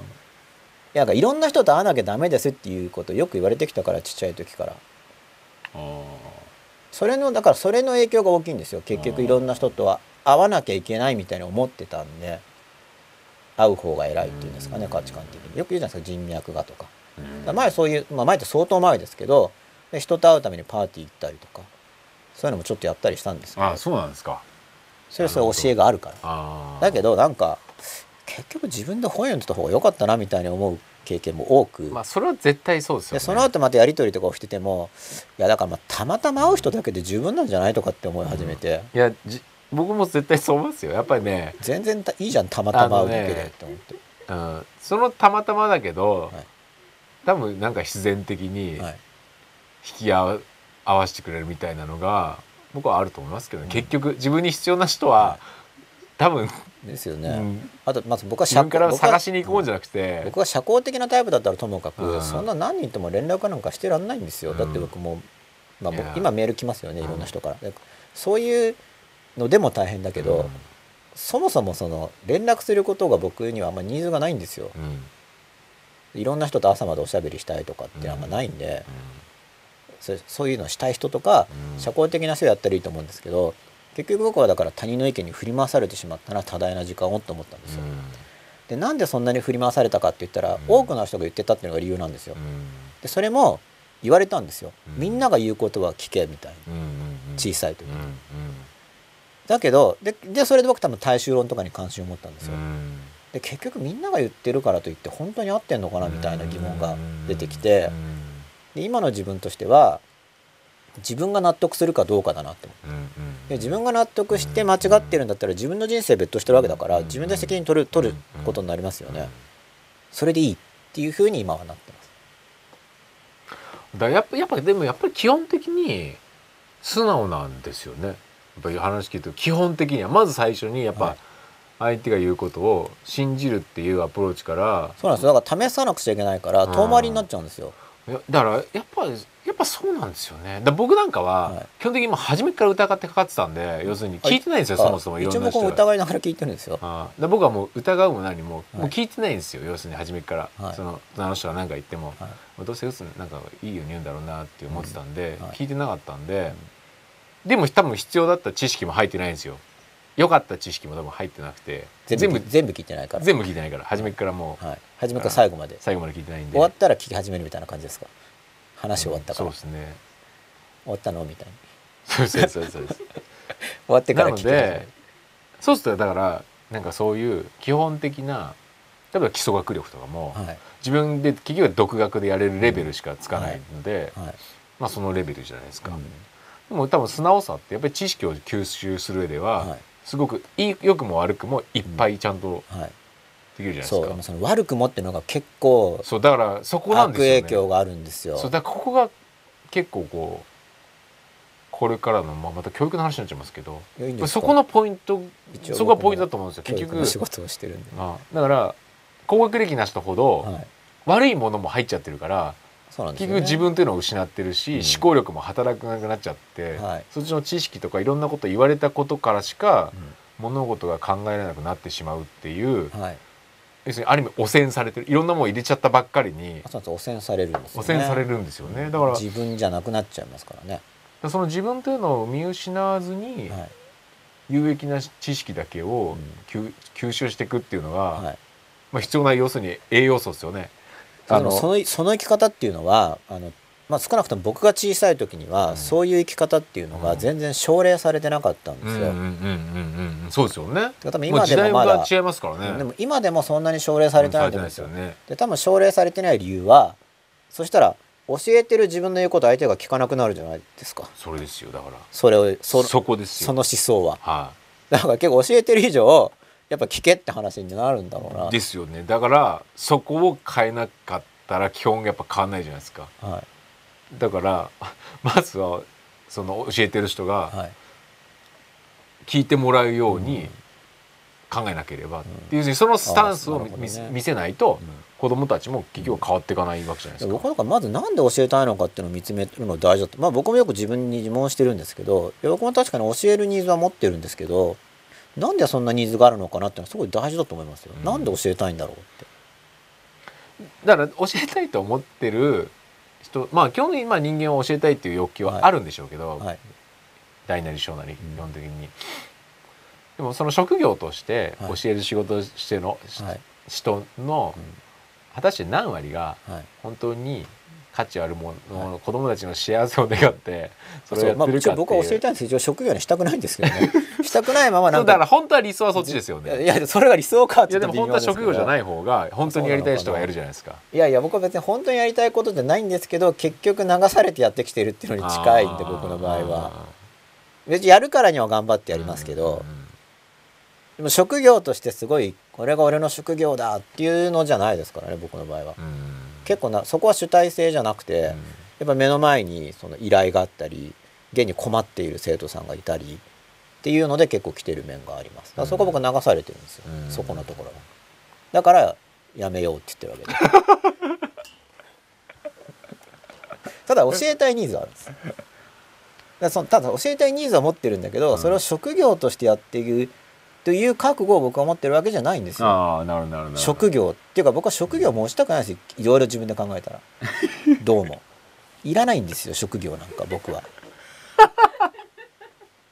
いや分かんない分かんないかもしれないですけどいいやや考考ええたたらわかりますよわかりらますよかわかりますよ。職業要するに教育をずっとやってきてるじゃないですあか。わかりますでよ。職業なのかなって考えると違うんですよ。でじゃあ何をやりたいのかって考えるじゃないですか。でいろいろ考えた結果どうも職業自体を求めてないっていう結論にだいぶ結論に近いですこれは、はいおそらく合ってると思います。ただぴったりなんですよ、だからまあもうちょっと考えないといけないんですよ。社会からじゃあどうやって生きる外のれかたいとってかことですよね。あいる意や味それもで違うんですよ完全に社会から外れて、うんそのどっかの山とねかにこもっなてんとかじゃだないっですてそっち側もあるでしょ。ちょっとこういや社完全にやったら寒いしとか、 寂しいしとかだから完全は嫌なんです よそこは。でも傾向としてはどっちかって言えばそっちじゃないですか。やっぱりこう人とも会わないようになる。さっきもあんま人とそうそうそうやっぱりだから社会というおこう大きなうん輪かあんまり関ら、わるの面倒くさいなやっってぱいう感りじこはある。うだから隣接するぐらいな中にあいそうるでんじすゃなくて分離するのはちょ分っ離するのはとあるけどやっぱり生まれてきてる からわけだからなんかやっぱ違う気がするんですよ、うんそれはそれでなんか否定しちゃってる気がするんですよだからまあ地球から見たら月ぐらいのポジションで。いやそれも遠すぎる からそこまでいかなくていいですそうまで行かなくていいですか。もうちょい近い方がいいですか。もうちょい近い方がいいですもうね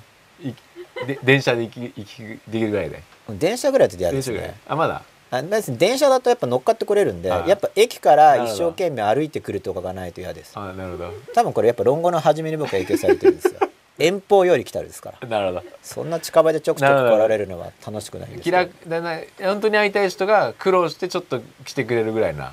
そそうれでも来たいなって思ってくれる。で頻度が高いと結局そのぐちゃぐちゃになっちゃうんですやっぱある程度お互いに低頻度であることによってその間にいろんなことがあったりして、そこで気づきがあったり学びがあったりあとお互いの方向性が見えますよね、期間が空いてることによってだからやっぱわざわざまあそれは論語高い価値があるとみなす場合の立場ですけどやっぱ遠方よりっていうのにこだわりがあるんですよなるほど。しかも友ですからねどうでもいい人は遠くからも来なくていいですっていうことじゃないですかともあり遠方より来たりだから、はいやっぱいいこと言ってんなーみたいに、その条件がいくつか入ってるわけですよねはいしかもこっちから言ってないんですよはい友がいて遠方から来てるんですよはなんかなんかやっぱいいなーみた いないまあまあまあさすがみたいなわかりますわかりますはいはこういろいろ条件が、まあ、非常に短いですけどシンプルにいしシンプてルにしていい感じだなーってやっぱ思うんでさすが講師先生みたいになるほど思ってるんですけどそれは僕もいい感じがするみたいないいですねうんと楽かしいですとか言いながら周りに弟子を置いてましたけどね、こううん講師先生が、まあだから孤独感とか寂しさっていうのはやっぱ大きな一つのその自分の生き方というのと、でも寂しさで置いてたんですかねちょっとそこはちょっと僕もまあ人となりがよく分かってない面があるんで、うんちょっと偉大すぎるし本当にいたかも分かんないレベルですやっぱりだかねら自己を追求する上でもやっぱり他者は基本必要、うんそうですよね結わ局写けですよねし鏡的にやっぱやり取りしないと自分が何だか分かんないんで、だからそういう意味では何かしら、はい何かしらっていう表現はおかしいですけど、誰かしらはい必要なんじゃないかなって気がしますけどね。だから誰とも会わないって僕も違うと思ってるんですですよね。はいで先生みたいな人がいればたまには先生と会いたいと思ってるんですうんよ、うんうんうんうんそこでやっぱりこううん自分の意見を出して、まあ要するに自分が向かってる方向そうですのねチェックじゃないです重けど、要な意見をうんとして、そうですね。それはないとね、本当間違った方向に努力したら本当意味ないですもんね。まあ、ただ今のところそういう先生が僕にはいないんですけど、うん今のところはいずれいるかもしれないですがユング先生の箱がいやユング先生も多分そういう感じの先生じゃない感じですよ、今のところ僕が本読んでる限りでは。だ多分僕はすごいその趣味そこの好みが狭くてまあ一生一人も会わなくても不思議はないぐらいうん狭いんじゃないですか、そこの選択基準が。だって講師先生だって実際目の前にいていたら何この人って思うかもしれないですよ、うんその残ってる文章のそこはおさすがって思ってますけどうん分かんないじゃないですかそれは会ってみないと。でもなんかその先生とか良きこう恩師とかっていう人がいる人と、いない人っているじゃないですか、はい、僕いない人すかねでもやっぱ、り親との関係性が大きいんじゃないかなと僕思うんですよ。まあ、親がきちんと面倒を見てくれてる要するに親というものを、はい恩要するにある意味最初のはい恩師とかうんそのリーダーとかっていうはい捉え方をした人は、はいそういう基本的にベースが生き方になってるんで、うんはいそういう人を自然と見つけてやるっていうような感じがするんですけど、はいそこに最初にもう疑問を持ってしまった人は、はい多分一生出会わないんじゃないかなっていう気がするんですけどうんね。まあそこまでが投影が働いてるわけですよねあーまあ十分あり得ると思いますあー結局親だ、まあ、先生っていう対象に対して結は局疑ってしまう自分がそう親子関係を投影しちゃうと思うだっんてで本来親なんて一番、ん多分何よりも信じられるそうですよ存ね在で、僕はあるわけじゃないですやっぱか僕。はそれはできないですからね ですよやねっ。ぱだか疑らってかかりますよねそれ以上の人ってなかなか難しいじゃないですかそういう意味では。やっぱりまずその投影されちゃうと思いますよ、うんその記憶があるからですよね、だから要素として学ぶっていうぐらいに多分落ち着くんじゃないですか、っていうかそうやってそうるんでし今ょうんけとどこ僕そうですよね、ですよね、はい多分まあそうじゃないですか、うん世間全体に親を投影してるかもしれないですよねその世間から距離を置きたいっていうこと自体が、だって基本的に絶対的に本来だったらまあ基本だから愛というものにベースにおいてやっぱり絶対的に信頼が置けるものうんなんですか親ってっていう、要するにそれ以上のものってなかなか難しいじゃないですかあー本来は。そうなんですかねうんいやちょっと僕はそこがだからよく分かってないんで、うっんていうのはいろんな親が現にいるじゃないですかまあもちろん可能性は高いと思うんですけどその親子ってあだからそうじゃなくて基本的にそういうな、まあ、ある意味な定義が成り立つじゃないですかやっぱり自分の子供自分の体から生み出したものをはい赤の他人と比べればやっぱりでも認知しない父親とかもいっぱいいるじゃないですかもちろんそうですねだからまあ、それ男はが違うとま思あうんです嘘よねだったらあれですけど、うん多分本当に自分の子供でもう認知しない人も結構いますよね、ん、うんまあ最近いるでしょうねだからそうするともうその子供は多分そういう発想なんじゃないですかどういう発想人っていうのは要するにそういう自分のことしか考えないんだなとかあー基本ベースとしてはい、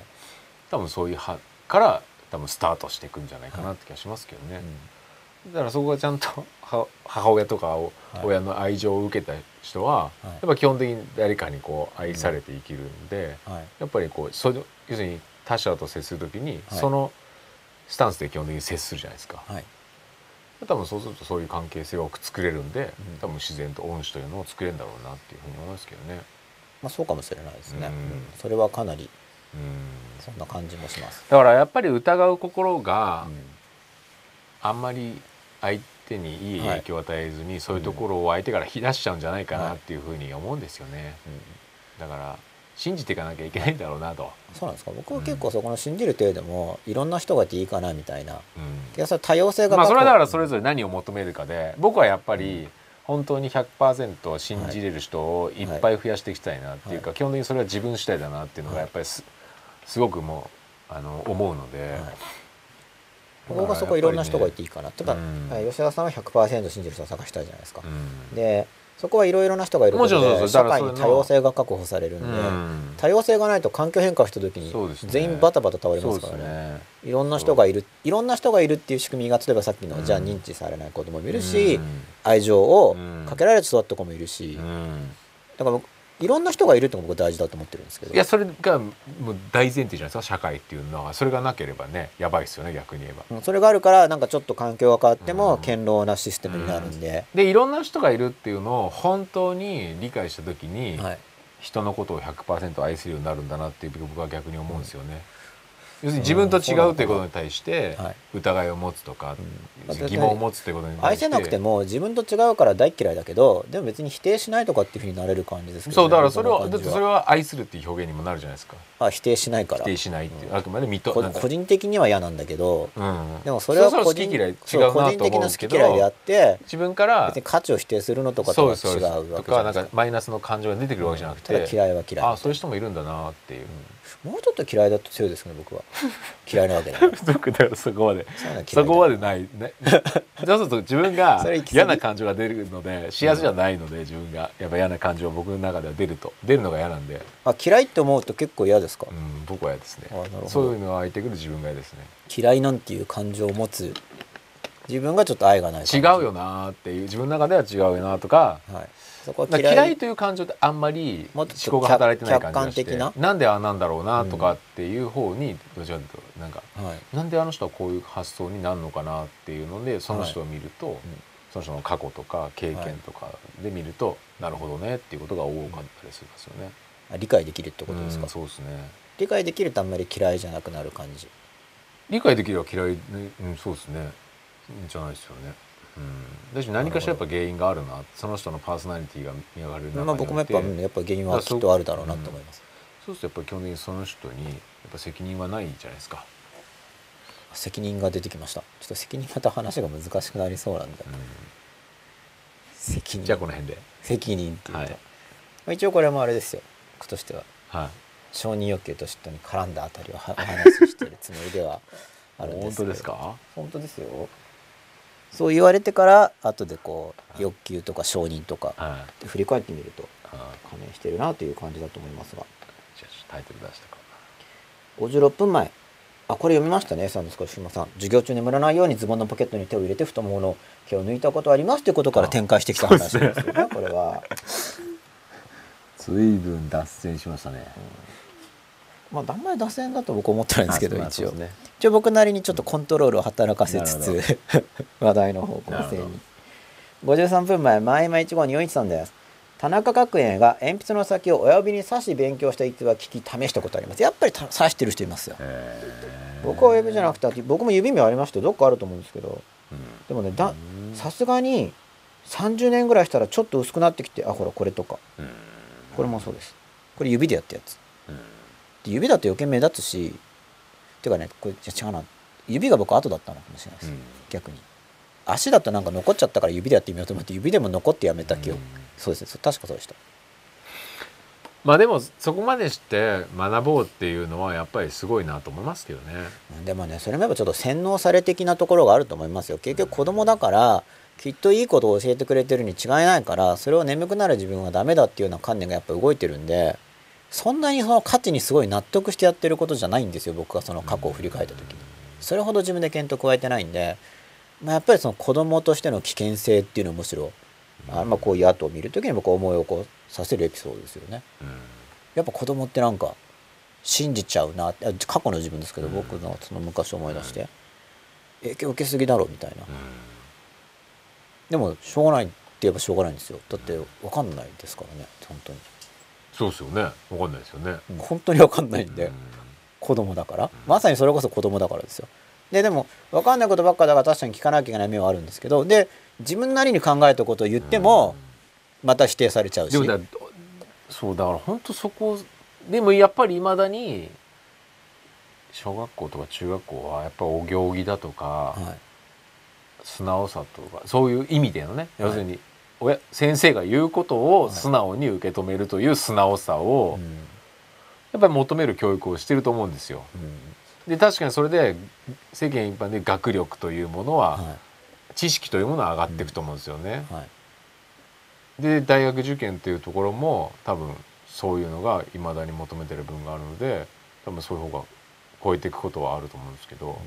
どうどうなんですか吉吉永さん的にはい、どういうのが一番いいと思いますその先考えると。え一番その時子供でさっきです言っかたようにやっぱり知識を吸収するためには素直さがないと、はいだから僕みたいになるともうそれで本当かよって要するに教科書を見ても本当かよってやっぱ思うはいしだとそれは知識は入れないんじゃないですかそういう意味では。まあ、だからできればその本当かよって思うのうをんしっかりこう出せる相手がいるのが一番いいと思いますけどね。うん要するに本当かよってことで疑いをしっかり表明してそれに対していやこうだからやった方がいいっていうきちんと反駁してくれる先生がいてうんうんでもそれでも言われたから納得するわけじゃなくてやっぱりもう一生懸命やり合って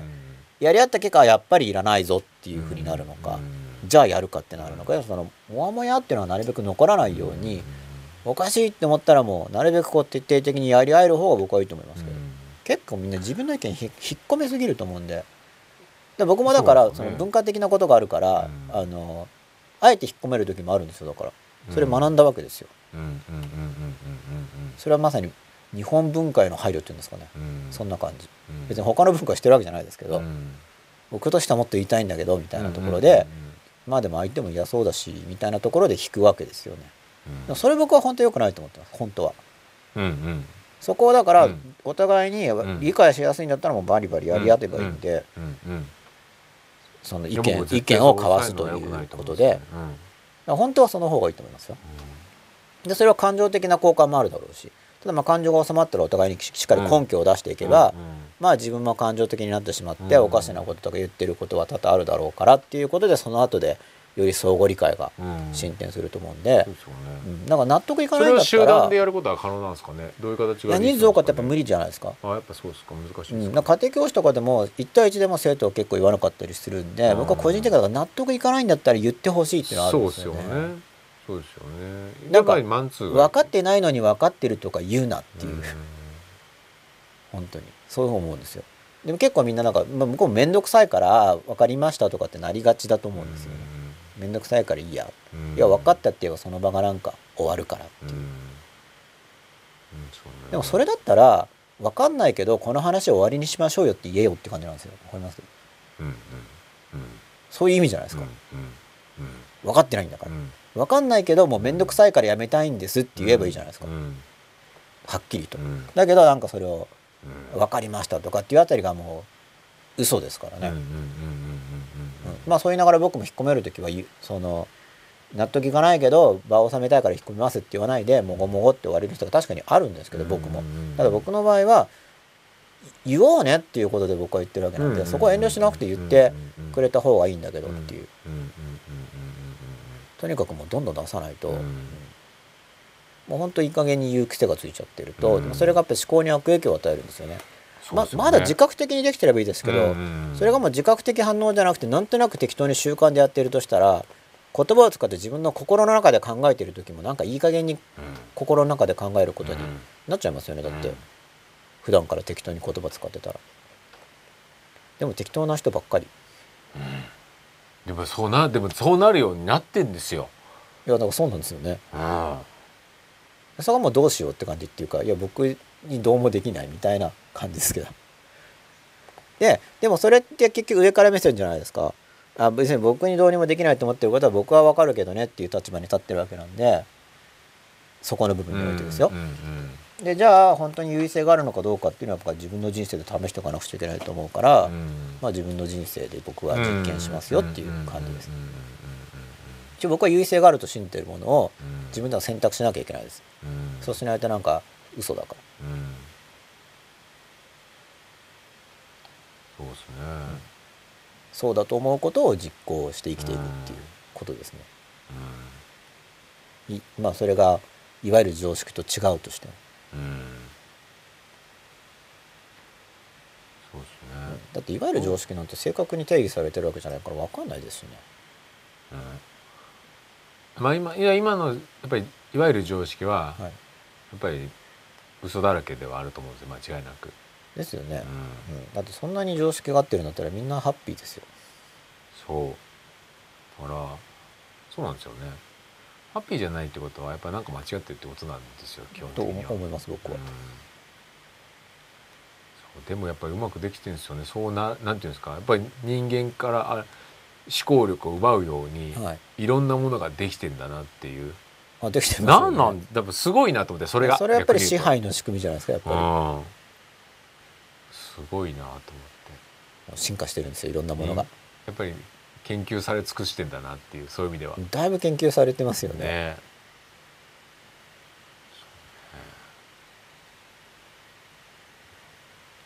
でもまあでもほん本当はこの真っ裸100回見ればはい。だいぶ気づくと思いますけどね、まあ、僕自身も本当に取り戻したんでそういう意味でおお素晴らしい。まはあうん嬉しいですよね。うんそういう人がまあ若干なりでも増えてくれれば、うん本当若干で十分なんで。うんたくさん無理だからい や無理だと思いますたくさんは初めから投げとかないとそこはと 思って妄想的になっちゃいますから、ね、いやーでも本当重要ですよね。いや大事だと思いますよ、まあ、だから何人かでも何かが伝わって、まあ、一応僕としてはそれで幸せになるために重要なことであると思うところを言ってることになるんで、まあ、僕がまあ合ってればですけどね、幸せになるはずなんでしかもまあレナと僕ある意味違う、まあ、僕は要するに組織の中でいはて、いまあ、ある意味そういう企業とかはいその中でも全然自分を出した方がうまくいくんですよ。はい、はい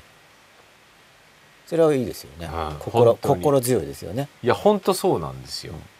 で相手も喜ばすことができるんですよやっぱ自分ををちゃんと取り戻した方が。はいはいだからそれの方が絶対に、要するにある意味そういう人を思考を奪うってあるは意味い組織論的な話で、まあそうですよね、だけど組織をする場合でも、そ別に個々があって、はいそれでそこにちゃんと良き心をセットにすれば、うん絶対にいや僕もその方が強いと思いますよいいよね強いたですよだそれが実現できないから有効で聞くような組織を作ってるわけで、うんだってなんとなく言うこと聞いてるまあ軍団みたいな組織と、一人一人がしっかり自分を持ったままで、うんでも俺たちはやるんだってこう、うん固まっている組織があれば、んそれは一人一人がうんやるぞっていううかんしっかり自分の意見を持った、うん持ってもでもつながってるっていう方が多分強いですよ、ただまあ何かあったら離反はするかもしれないけど、うん納得いかないから去るみたいなうんでもまたもう一度うん一致すればまたつながれるだろうし、うんっていうような感じの方がつながってる時点においては多分強いと思いますやっぱりうん、やっぱそっち側だから追求ししないといけないじゃないですかでそっちの方が強いならばある意味じゃあどうやったら離れないようにできるんだろうかとか、はいやっぱそっち側をどんどん追求した方がうん新しい組織の形でできるんだろうなと思うんですけどね。まあ、今口調が変わりつつあるところだと僕は、うんまあ、それを今っていう日本まの日本とかであれば、うん結局強くないとうん時代の流れにそうですよね飲まれてしまうかなというふうに思いますけどね、うん本当そうなんですよね。またいろいろあると思いますよここ5年10年で、ねもっとねでも昨日あのー就職活動のはいちょっと撮影みたいなの行ったんですけど、はいでだ大学3年生はいあれですか、ね、就活ガイダンスみたいはいな80人ぐらいいたんですけど、はいまあもう9割9分そっちあのもう洗脳されちゃってる子たちなんですよやっぱり。どうやって分かったんですかそれは、いやもうめんなんか面接模擬面接みたいなのやってるんですけど、はい、なんて答えるんですかやっぱ多いのはボランティアとか、ボランティアやってきましたみたいな感じとか発展途上のところをなんとか助けたいですとか、はいそう多いんですよすごい、はいそういう人たちが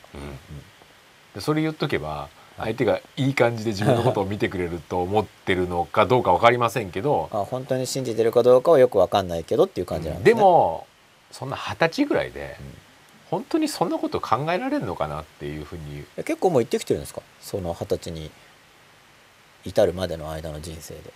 演だ者から大多いのは大学でそういったなんかこうボランティアサークルみたいはいでなみチャリティーイベントとか作ってでみんなで行ってちょっと見てきたとそうかそうなんかイベントやってそれをチャリティーに引っ掛けてはい収益を寄付寄付みたいななる本当多いんですよほどはいそういうことやってる子ははいそれがほん本当なのかなと思って本当っていうのは要は面接での受けを良くするためという理由ではなくとか本当に援助したいという気持ちでやってそうるそうのそかうなそうっていうそうそこうとそうですね。だからそうじゃなかったらそういうのを対象にしてはい自分の自己満足を高めようっていう話じゃないですか、はい、そうするとあんま良くない心じゃないですかそれってうん、と思います。でそれをしかもなんか仲間でサークルとかでみんなの、要するに遊びに利用してるみたいな話じゃないですか、でそこでつながりを作って、はい僕たちいい感じだよねみたいな話で、そういう心ってどうなのかなと思ってはいでおでも多いんですよでそれを言ってるんですよそのあ多いですねって言ってるわじけゃであすそかれをみんなじゃああなたの夢は何ですかあ模擬つって面接で模擬面接で、あそうなんですか、まあ、うん僕もその就活やったことがないんで実僕も際ないですよ実ね際受かるんですかそういうの言ってたら実際は受かんないです実際受かんないですか、はいえじゃあ9割9分落とされちゃうんですか、はい彼らは彼女たちは、はいはい残念でしたねそうなんですよサークル頑張ったのにそうなんですよだからその中に一部それでも本当にはい、思ってる子はいたりはするようなんですけどねはい、結構うん結構見抜けるもんですかねやっぱり本気の子は話してまあ見や抜けると思いますよっぱ人事の人やっぱやってるることの、たくさん見てるから、うんでその前に結構自分の個人的欲求やっぱ満たしてる子は多いんですよねうん中学高校で結構もう自分でこうやりたいことはやり尽くしてる部分が割とあって、はい、でその先にっていうんだったら、なんか時代的背景背景を含めて、うんはいその欲の、うんなんですか潰すスピードみたいなのはがい、早い流行ってと、まあ、それは育ちがいいわけですよねそうですね僕なんかまだ自分のことやってますからねそうですねそうそうそうそう、そういうのは育ちがいいので、そういうとこにその次元に、まあ、マズローの欲求でやっぱ上のもう方に早めに上がっちゃ早うめみにたいな上がる子はいるんだろうなと思うんですけまあど、それはいますよねきっとだって条件良ければうん早く満たされますそうですねそうそうだからそれ時代性はあるんだろうなと思うんですけど、はい、それにしちゃ多すぎるだそんなろいうる かっていうそうそうそそうれは豊かになったけど社会はみたいなそんなに良き人間がいるかっていうなんかそこまでじゃないだろうっそうそうていう違和感があるわけですよねいくらなんでもないすっごい違和感ですおよ前ら2000万だろみたいなそうなんか僕要するになんか女の子にしか興味なかった僕から見ると、はいで大体聞くと彼女とかいるのって言ったら「いやいません」とかいう子多いんですよそれはいにしかも。はい自分のそういうか女の子と付き合いたいなとかいう欲求より、はいどっかの知らない国の貧しい人のことを心配するって、うんさ本当だったらすごいけど、ちょっと納得いかないわけですねそのち違う逆でに言うしょとって逃避に見えるんですよ、はい別にリアルな自分を見ないようにするために、できるだけ遠くのはい自分より弱者を見てるっていう、はいまあなんか多分そっちなんじゃないですかねまあ多分ですけどだそっちだでもそっちだとするとやっぱそれっぽいですよねそっちだとすると、は逆に大学3年生にもなってその状態って、い、うんすっごいやばくないですかっていうようなはい、気がするんですよ逆に言うと。やばいですかその彼ら彼女たちに吉田さんが簡単に勝てるわけだから吉田さんがそれでバリバリうまくいったらいいんじゃないですか一応彼らのことを考えると そうそうそうそうそっちですよ だあまりにも多いのでみんな弱すぎるぞみたいうん弱いというかまあ弱いんでしょうね。でそれがでもみんなそこそこの高げ高学歴なわけですよ要するに世間一な、般まあなんで言うといいか大学だねやっっていうとぱ危なっかしいんですよねうん、だでもどうすんのかなと思ってそれなんとかなるもんなのかなと思ってそういうのがやっぱ吉田さんもみんなのことを考えてるじゃないですかだからその彼ら彼女たちのことを考えて心配してるわけですよねうんいい大丈夫なのっていうこそとうでそうすそようねそうそういやそれ考えますよこの業界にいますから ねそれをどうするんでいいんだろうっていうことを基本的に日々考えてるのでは結構積極的に会話とかもしてるようにしてるんですけどい、はい、大丈夫かなっていう子が多いんですよ本当にまあ大丈夫じゃないとしたらそのうちなんか苦しみに面するわけじゃないですかうん大丈夫じゃないことにだかよらってその最初の苦しみが本来はある意味小学校とか中学校で体感しとくべき苦しみとかだったりするわけじゃないですかおそらくまあそうですよね、うんまあ、それが後から来て、まあ、そこで潰れずにその苦しみから変わっていくことを願うっていう感じですけど僕としては。それを飛び越えて、うんそういう貧しい国の人のことを考えるっていう人間の、やなそれ何なの実かな際とに思行ってみて辛かったらこんなことやりたくないなと思うかもしれないし、うんやっぱやってみたらいいと思いますけどねやっぱ寄付だから金行ってんですよだからうん年に1回1週間とかでみんなで、でもそうみんなで行ってもなみ旅行じゃないですか、うんそれじゃそうそうそう分かんないですよその、まうん中にはそうじゃなくて真面目にやってる人たちもいると思うんですけど、まあ、それは楽じゃないですか別にみんなで行って楽しいわいみたいな、うんでもそれはあくまで娯楽であって旅行であってちょっと援助とはまた違いますよねだから今回の震災もそうじゃないですかだかはらい震災にシフトしたんですよね今年は要するにその、あい今まで行ってきましたみたいな、もはい、ボランティア行ってきましたみたいな、はいみんなで行ってきましたみたいな、う行ってるのは一応僕は偉いと思いますけどそこで援助してきたっていうこと自体はどうなんでしょうねなんかねいや新しい流れになるんじゃないですかそういう人たちが増えたことによって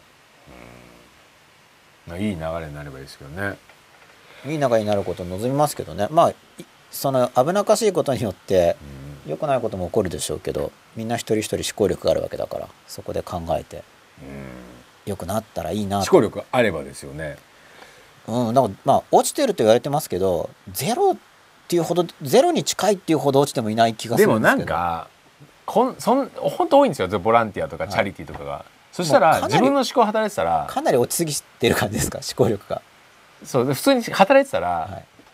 まあ、もうちょっとバリエーション出ますよねうん、だしそっちじゃないなっていうだって面面談で個性を出さなきゃいけなかったら、はいそっちじゃないところを考えなきゃって思うじゃないですか、はいはい他者とどうやって違いを生んで自分の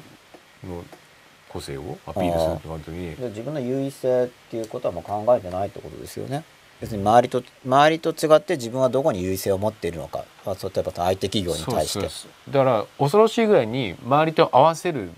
選択肢なんですよ。うんまあ合わせ、まあ、確かに今後ますますいろいろ選抜が厳しくなると思うんで、まあ、合わせててもなっていうふうになっていくと思いますけど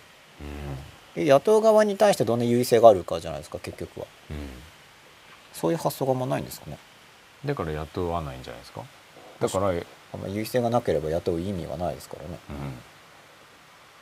と思いますね。いやすごい時代がだってそんなコンピューターでいいじゃないですか。指示したことでその処理するだけだったらね。はい、でそれをみんながちょっと分かってないぞっていうことに吉田さんが危機感を感じてるわけですよね。まあ僕も多少なんでそうななったんだろうなっていう。僕も危機感を感じてますけどうんでもなんでっていうかもう種は結構前からあったと思いますよだからうんあんまり深く考えず受験だから受験勉強やってますみたいな。いや疑問は感じつつもちろんそのやっぱ子供とかって弱いわけなんで完全になかなか突っ張ることは難しいと思うんですけどでも疑問をなんか押し殺しすぎる習慣がついてるんじゃないかなっては思いますね。やっぱり自分の思うことを言っていかないとうん大体自分で自分が何考えてるかも分からなくなっちゃう。でさっきのあそう図なんでで言えすよねば、その意識化されてる部分がもう少なくなっちゃってて、やっぱ感情がないんですよなんかそういう、はいその多分大学生同士の議論みたいなの見うん見ても、感情のやり取りがないんですよその議論の中に、はいはいまあ、それもだから感情を入れるなとかいう教育されてるのかもしれないですけど例うえば、んまあ、やっぱ正解を言いたいんじゃないですかね多う分、ん、そうでしょうね、非難されたくないっていうかうん間違い、間違えと見なされたくないんじゃないですか、うん、ねえうんまあ、そのレベルのことになると簡単に正しい間違ってるとかってそもそも決められないはずなんですけど、うんそういう感覚があんまなくて、うん例えばじゃあ自分をこの人が選ぶとしてでもその人の判断が自分と違う場合もあるわけじゃないですか、うんでそれで向こうが本当に正しいかっていうのはそれ単に目上ってだけだから、うんうん別に目上の人の判断が正しいとか決まってないわけですよね、別にうんそこは、うまあ、だから自分の意見持って生きていったらいいんじゃないかなとんうん僕は思いますよ僕はですけど、自分の意見を持っていく方が結局環境変動に対して多分強いと思うんで、うんその場で考えて対応して生きていけますから、絶対強いですよねっていうかそのそこが大事ですよね逆に言うとねでもし自分がすごく強ければその右往の衆みたいな人がいる方がむしろバッファになるんで僕は安心ですけどねいざっていう時にそういう人たちを率いることが可能じゃないですかだから社会的バッファとしてうまく機能するんじゃないですか今後の日本が何かあった時になんか一部の強い人がだってもうどうしようっていう人たちをこっちって言ってまあよくあるじゃないですかファシズムとかも結局そういうのに近いとまあ思そううんでですすよよねだからそういう流れなんまかああれ怖いんですあよれね、はそういことう意味ではごとく失敗してますけど、ねでもなんかそういう流れがあるような気がしてなんかなんかの力が働いてるような気がしてそういう意味ではなんかいい方に行ってほしいないい方に行ってほしいですよそれは本当にでもそれは別ねにこれ危なっかしさを感じるよりなんかうん揃いも揃ってばうん違った方に行ったらすごい嫌なんだけどっていうことですよ、ねそうそうそうそうあまりにもみんながそのもう本当に80人いて、不は大道すぎもうる一つに見えるそうですよねだからそこの方向性がじゃあみんながボランティアってことでまとまっていてそうそうそう、まあ、まだ僕もボランティアぐらいだといいと思いますけどで別に選んで選択してるわけじゃないからそれが揃いも揃って変な方向に行っちゃうこともあるわけですよね、うんそうもちですろんそういうことなんですよねだから日本人のそういうねその戦争だとかっていうのと全く同じことが起きてんだろうなと思って要するにはいそういう思考、なんつうのさ思想をコントロールされるみたいな、はいだから何も変わってないんだろうなっていう、まあ、基本的にはそんなに、まあ、僕もここ数千年はあんまり変わってないっていう立場なんで、うん3,000年ぐらい前になるとなんか変わってるらしいんですけ どちょっとそうなよんですよかくわかんないんですよあのまもうあ、数千年前からそうなんですもようね資料がないんでいあーやまあ2,000年前ぐらいはもうかなり近いまあでですも受け入れ受け入れられ受け入れるなんかその前はあんまり自我そもそも自我がそんなに個人としての発達してないかもしれないんであー確かにまあそうですそねの人間の意識段階自体が。あの辺りからはだけどそうそう結構同じようなことを繰り返してるイメージなんですけどまあもともとそうか個というものがあまり見られてない国ではあるんでしょうね意識されてな日い本とかもそう村なんでしょうねやっそういうのも考えていくと面白いと思うんですけどね。ぱねそしたらとても面白かったですっていう革命とかうわって思ったらケイティさんで したよユーストリームの人が自動で入れてくれたやつですねどこまでかなそろそろ時間ですよイン今日はもいイントロダクションになっちゃいましたね、そうですね小串屋さん1時間前こんばんはよろしくお願いしますからですねよろしくお願いしますもうすぐ終わってしまいますけれども、1時間目さんだすこ生島さんです仕事に必要な知識を学ぶ講習や研修でも眠くなります眠ってしまったらいけないと分かっていてもどうにも研修は苦手ですということで、まあ、これもだけど確かに伝え方を変えればもうちょっと眠くなくなると思うんですようん僕もだからあの眠くならない教え方とかもうんやっていきたいなと思うんですけど、うんただ眠くならない教え方の方がやっぱ時間あたりの知識量が減っちゃうんですよねうん、うんうんどうそこはやっぱりうん起こすという興味を引くための作業時間が必要になってきちゃうんでまあでもザーッと言ってみんなが寝ちゃって結局伝わらないよりはうんうん参加してる最中も面白いし伝わるっていうことにはなると思いますけうどんそうですねだからそのやっぱりさっきの話でやっぱり自己要するに自分というものに対にとってプラスになるっていう意識が働けば、はい眠くならないのかなって気がする。多あいやでもそれだけけでも結構眠くなっちゃうんですよねまだまあそれが本当に強ければ多分眠くならないとは思うんですけ多ど分だからなんか防御的な発想もあるのかなって気がしますね。まあ結局自分のの中に入ってきちゃ入うってかるのらに対しての僕はそれはあると思いますやっぱななんんかかなんか入れたくな入れいたくないっていうでこうシャットアウトしてうんスイッチ切れるみたいななんか自己の抵抗。よくあると思いますよ例えばこ、うん子供とかも怒られてると話聞かなかったりしうまんすよね,、そうですね。そうあでれすね。も結局なんか耳を閉じいてるやだと思そうんうでですよね。そんなの聞きたくないっていうことだと思います、だから防衛本能みたいなものがあるんですよね、結局知識とかを学ぶって結構自分の中が変わっちゃう作業なんで、うんうんうんそこにあの危険性、そうですよね。やっぱ悪い意味の洗脳みたいな、いいものそうですよね。なんかそれを感じて拒否ってるっていうのはあると思いますけどすけど。そこは本当知識も選ばないとですよそうねですよね。本当そうですよね。ましてや今の時代はなおさらそうっていう感じうでんまあ、昔から世の中嘘ばっかりなんだと思いますけど今もう情報の量が違いますからねまあ食べ物と一緒ですよね。本当ね。うんもう食べ物とかも栄養を取らなきゃいけないけわど、かんないです食べない方がいいんじゃないかみたいなね。もうわかんないですよね。もうわかんないですねこうなってきちゃうと本当本当ね。とりあえず食べ水だないけ飲とんでた方が本当りあえずに食べないとみたいなで感じですよねもでも知識ともう一緒ですね。そういう意味ではね。本当ね。なんか合成化合物みたいな知識がいっぱいあるわけじゃないですか。世の中には。嘘ばっかり嘘ばっかりのでそれがある意味健康食品として売られてるわけじゃないですか、本屋さんには、やっぱ自分の中にあるものを信じるしかないかなその自分いやの感そうなんで覚すよとか結そ局こをもうちょっとそうあそのこな取んですりよ取り戻していってそそれもその自分の感覚自体がずれてたら自分で選ぶのがことごとく間違ったってことにもなっちゃいますよね。うでもまあそれは、うんせ自分で責任取れるじゃないですかやっぱ自分でチョイスしてるからちゃんと、自あ、分僕のもだからその方が言ってます。意思そうすると結局じそれで思考失敗してでもそれは受け止められまるた学んで,、うんうんで結局自分の感覚が育ってきますよね。うんうんそれやらないとやっぱりいつまでも要するに決断力がつかないんで、うん、で味覚とかって一緒じゃないですか。かなんかやっぱおかしいなんか違うものは、はいやっぱりなんか違和感を感じるようになると思うんですよね、とかその後の、はいまあおっしゃってたようにやっぱり、はいやっぱり何かしら負の感覚になるとか、はいうんやっぱそういうのを感じ取るっていうのはすごく重要だろうなと思って、本当でもそこまで食事と一緒ですよね。うんまあ原発のことがあったんで、まあ僕としてはこの辺りってここ東京ですけど、その人がなんか多少ここ5年ぐらい体調が悪い人が増えても、うんまあししょうがないかなぐらいで、うんまあ僕も体調悪くなってもうんっていう認識ですけどう、んまあまあじそういう意味でまも、あ実際事故起こり起こったわけですからこれは。まあでもいろんなことを見つめ直す、いい前なんですかねいい見方をすれば、はいそういう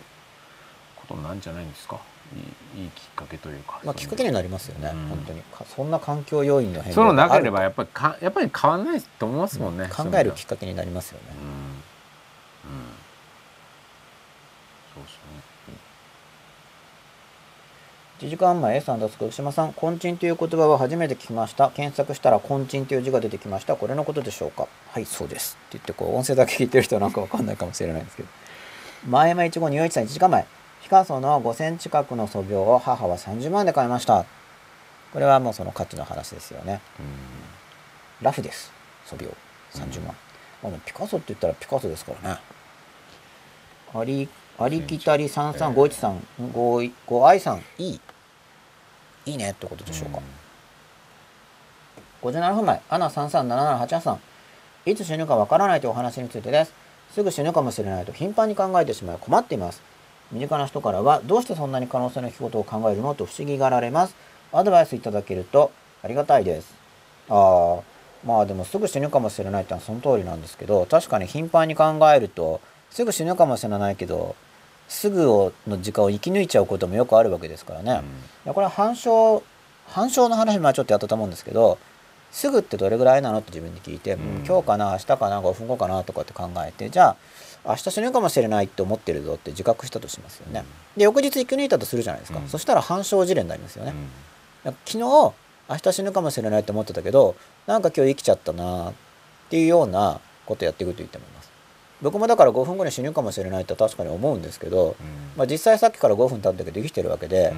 まあ、だからってことは死ぬかもしれないけど確率の大小の問題なんですよ。うんその不安っていうのは別にすごい稀なことを考えればけ何でも起こるじゃないですか、うん自然災害でも何でも、まさに杞憂ってやつなんですけれども、確率に応じた確かにそうなるかもしれないのは正しいんですけど、うんじゃあそれどの程度で起こるんですかってことなんで、でもこれ死ぬって考えるだからその感情はわかわかんないですよね、それは恐怖なのか、うん不安なのか喜びなのか、これだけだと分かんないです。ねただまあ実際その頻繁に考えて困ってるってことはあの現実以上に確率を高く見なしてるっていうことだと思うんでその反証事例に出会うたびにちょっと自分にデータを入れていって確かに死ぬかもしれないんだけれどもまあ確率的に例えば昨日明日死ぬと思ったけど今日生き生きたねっていうような感じで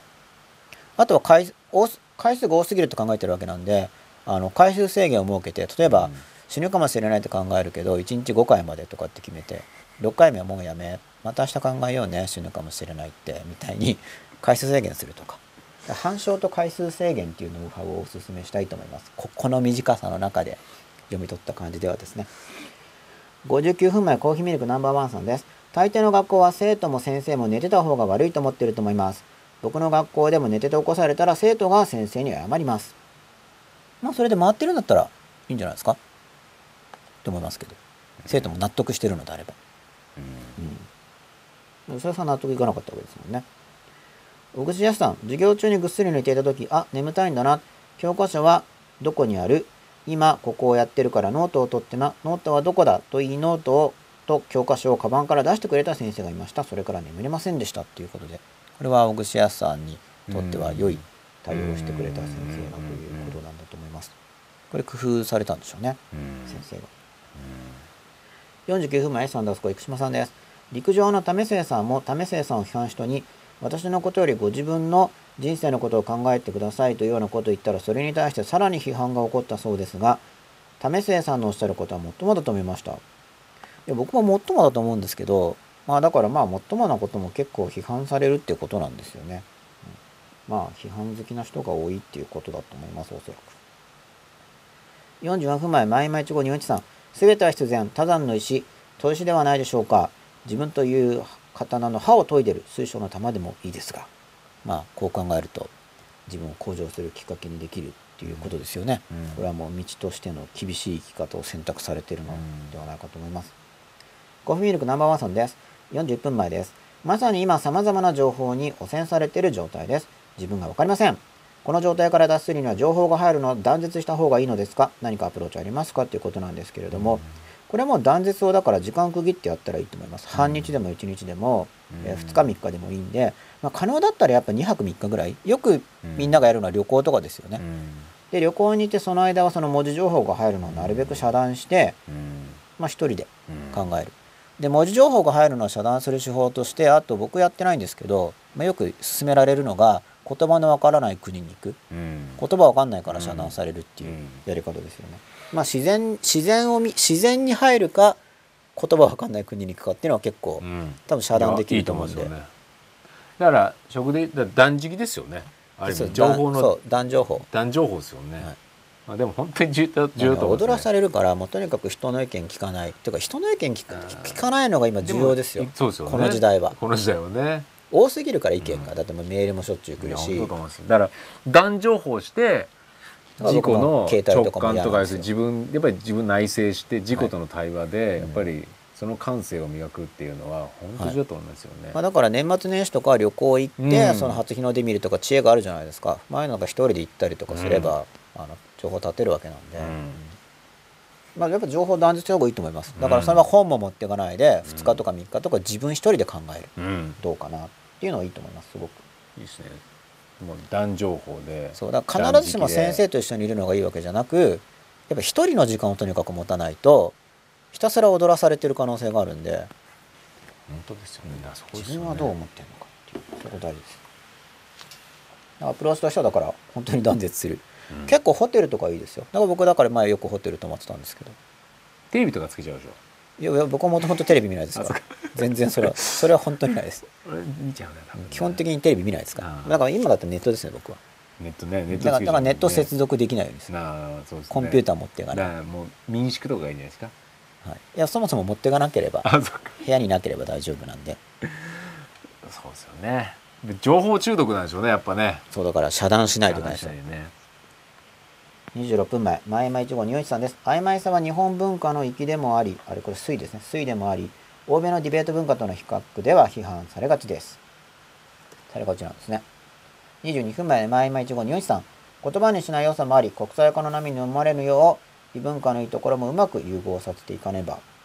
ということです。まあもちろん言葉にしない良さ、言葉にする良さ、両方あると思います。16分前、ラグラギさんです。仕事で突然のトラブルにパニックになってしまいました。上司に助けてもらいながらも大きな声で間違いを指摘されて恥ずかしくて落ち込みました。周りに仕事できる人と生まれたいんだなと思いましたということで、これ欲求が見えてきてるってことですよね。要は、上司ににこう叱られた時に落ち込んだということは、ってことは自分はあそうですねだからこれまさに321のこうんの間の融合と欲求の話で、今日結構イントロダクションでまた、うん承認欲求と嫉妬まで話進んでないんですけど、そこに絡んだ話みたいになってるんですが欲求が見えてきてるってことで、うんこれは僕は僕は個人的には嬉しいですよね、うんそういう話をずっとやってきたわけうなんで、ん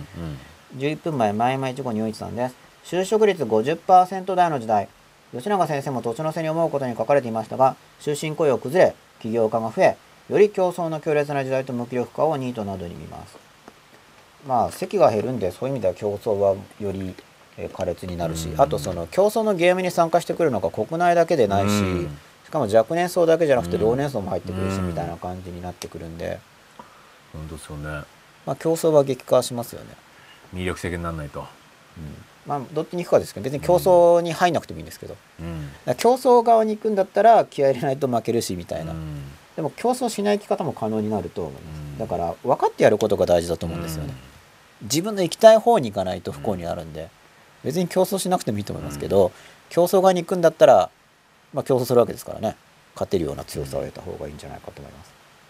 コーヒーミルクナンバーワンさん12分前ですまさに僕が間違いを恐れるような皆でみんなで一緒に人間になりつつあります怖いです知らず知らずのうちにそういう人間になっていくのが自分のことなのにわからないなんて不思議です、そうこれが吉田さんがあれですよね、もう周りがみんなそうなっちゃってるから気づかないですよね絶対ねだってクラス全員そうだったら絶対それが自分がま間あ、違ってるにまなあんて認気づ識かないしようがないですからねだって常識だって言われてる中にずっと自分の中でいて、だか誰もら一人それがはみ出す人はいないそれがよりだかからよく外国に行くといいとこじゃないですか、うんまあ、だからそうでしょ考うねえ方全然違うから、そうでしょうねあれってなると思うんでだからそうなんでしょうまあね本読むとかでもそうですよねやっぱ考え方が違う本とかも読んだ方がいいと思うんで、うんいろんなそうですよね同じ似たような人たちが集まってるのも恐ろしいですよねうんまあ恐ろしいうん恐ろしいっていうのが恐ろしいとしたら似たような人たちが自分側に敵対して誰かに引き入れられたら恐ろしいですけど、うんまあ、何もしないんだったらもう恐ろしくはないですけどただだからそういうリス気クがづきが成長がないじゃないですか、まあ、まだそういうもんだっていうこうあ彼らの将来が心配であるっていう意味ですそようね。そうそうそうそうそうですだからうん要するになんかやっぱりなんかトラブルだとか、はい悩むようなことがないと、やっはい、ぱりダメですよねあんま成長できないと思い成長まですき。ないですよね、はい本当にだからまあ自分にも出会えないじゃないですかそういう意味で。人工的に成長段階をとどめておくことで、まあ動きやすい駒が増えるみたいなことでやってるんだと思いますけ ど、そうですね。はい、そんな感じで。そんな感じで はい。すごいまとまり方です ねまあもうすぐ終電ですもんね急はいがないと吉田さん、ははいいということで84夜、はい承認欲求と嫉妬のイントロダクションまででしたけれども、はいまたこんな図式から承認欲求と嫉妬までいかなかったんですけど、はいまあ、欲求を見るうん3日の図式でちょっと欲求を見るということをやっていただけたらと思います。はいということでじゃあ今晩はここまでですね。はいどうもありがとうございました。ありがとうございました。おやすみなさい。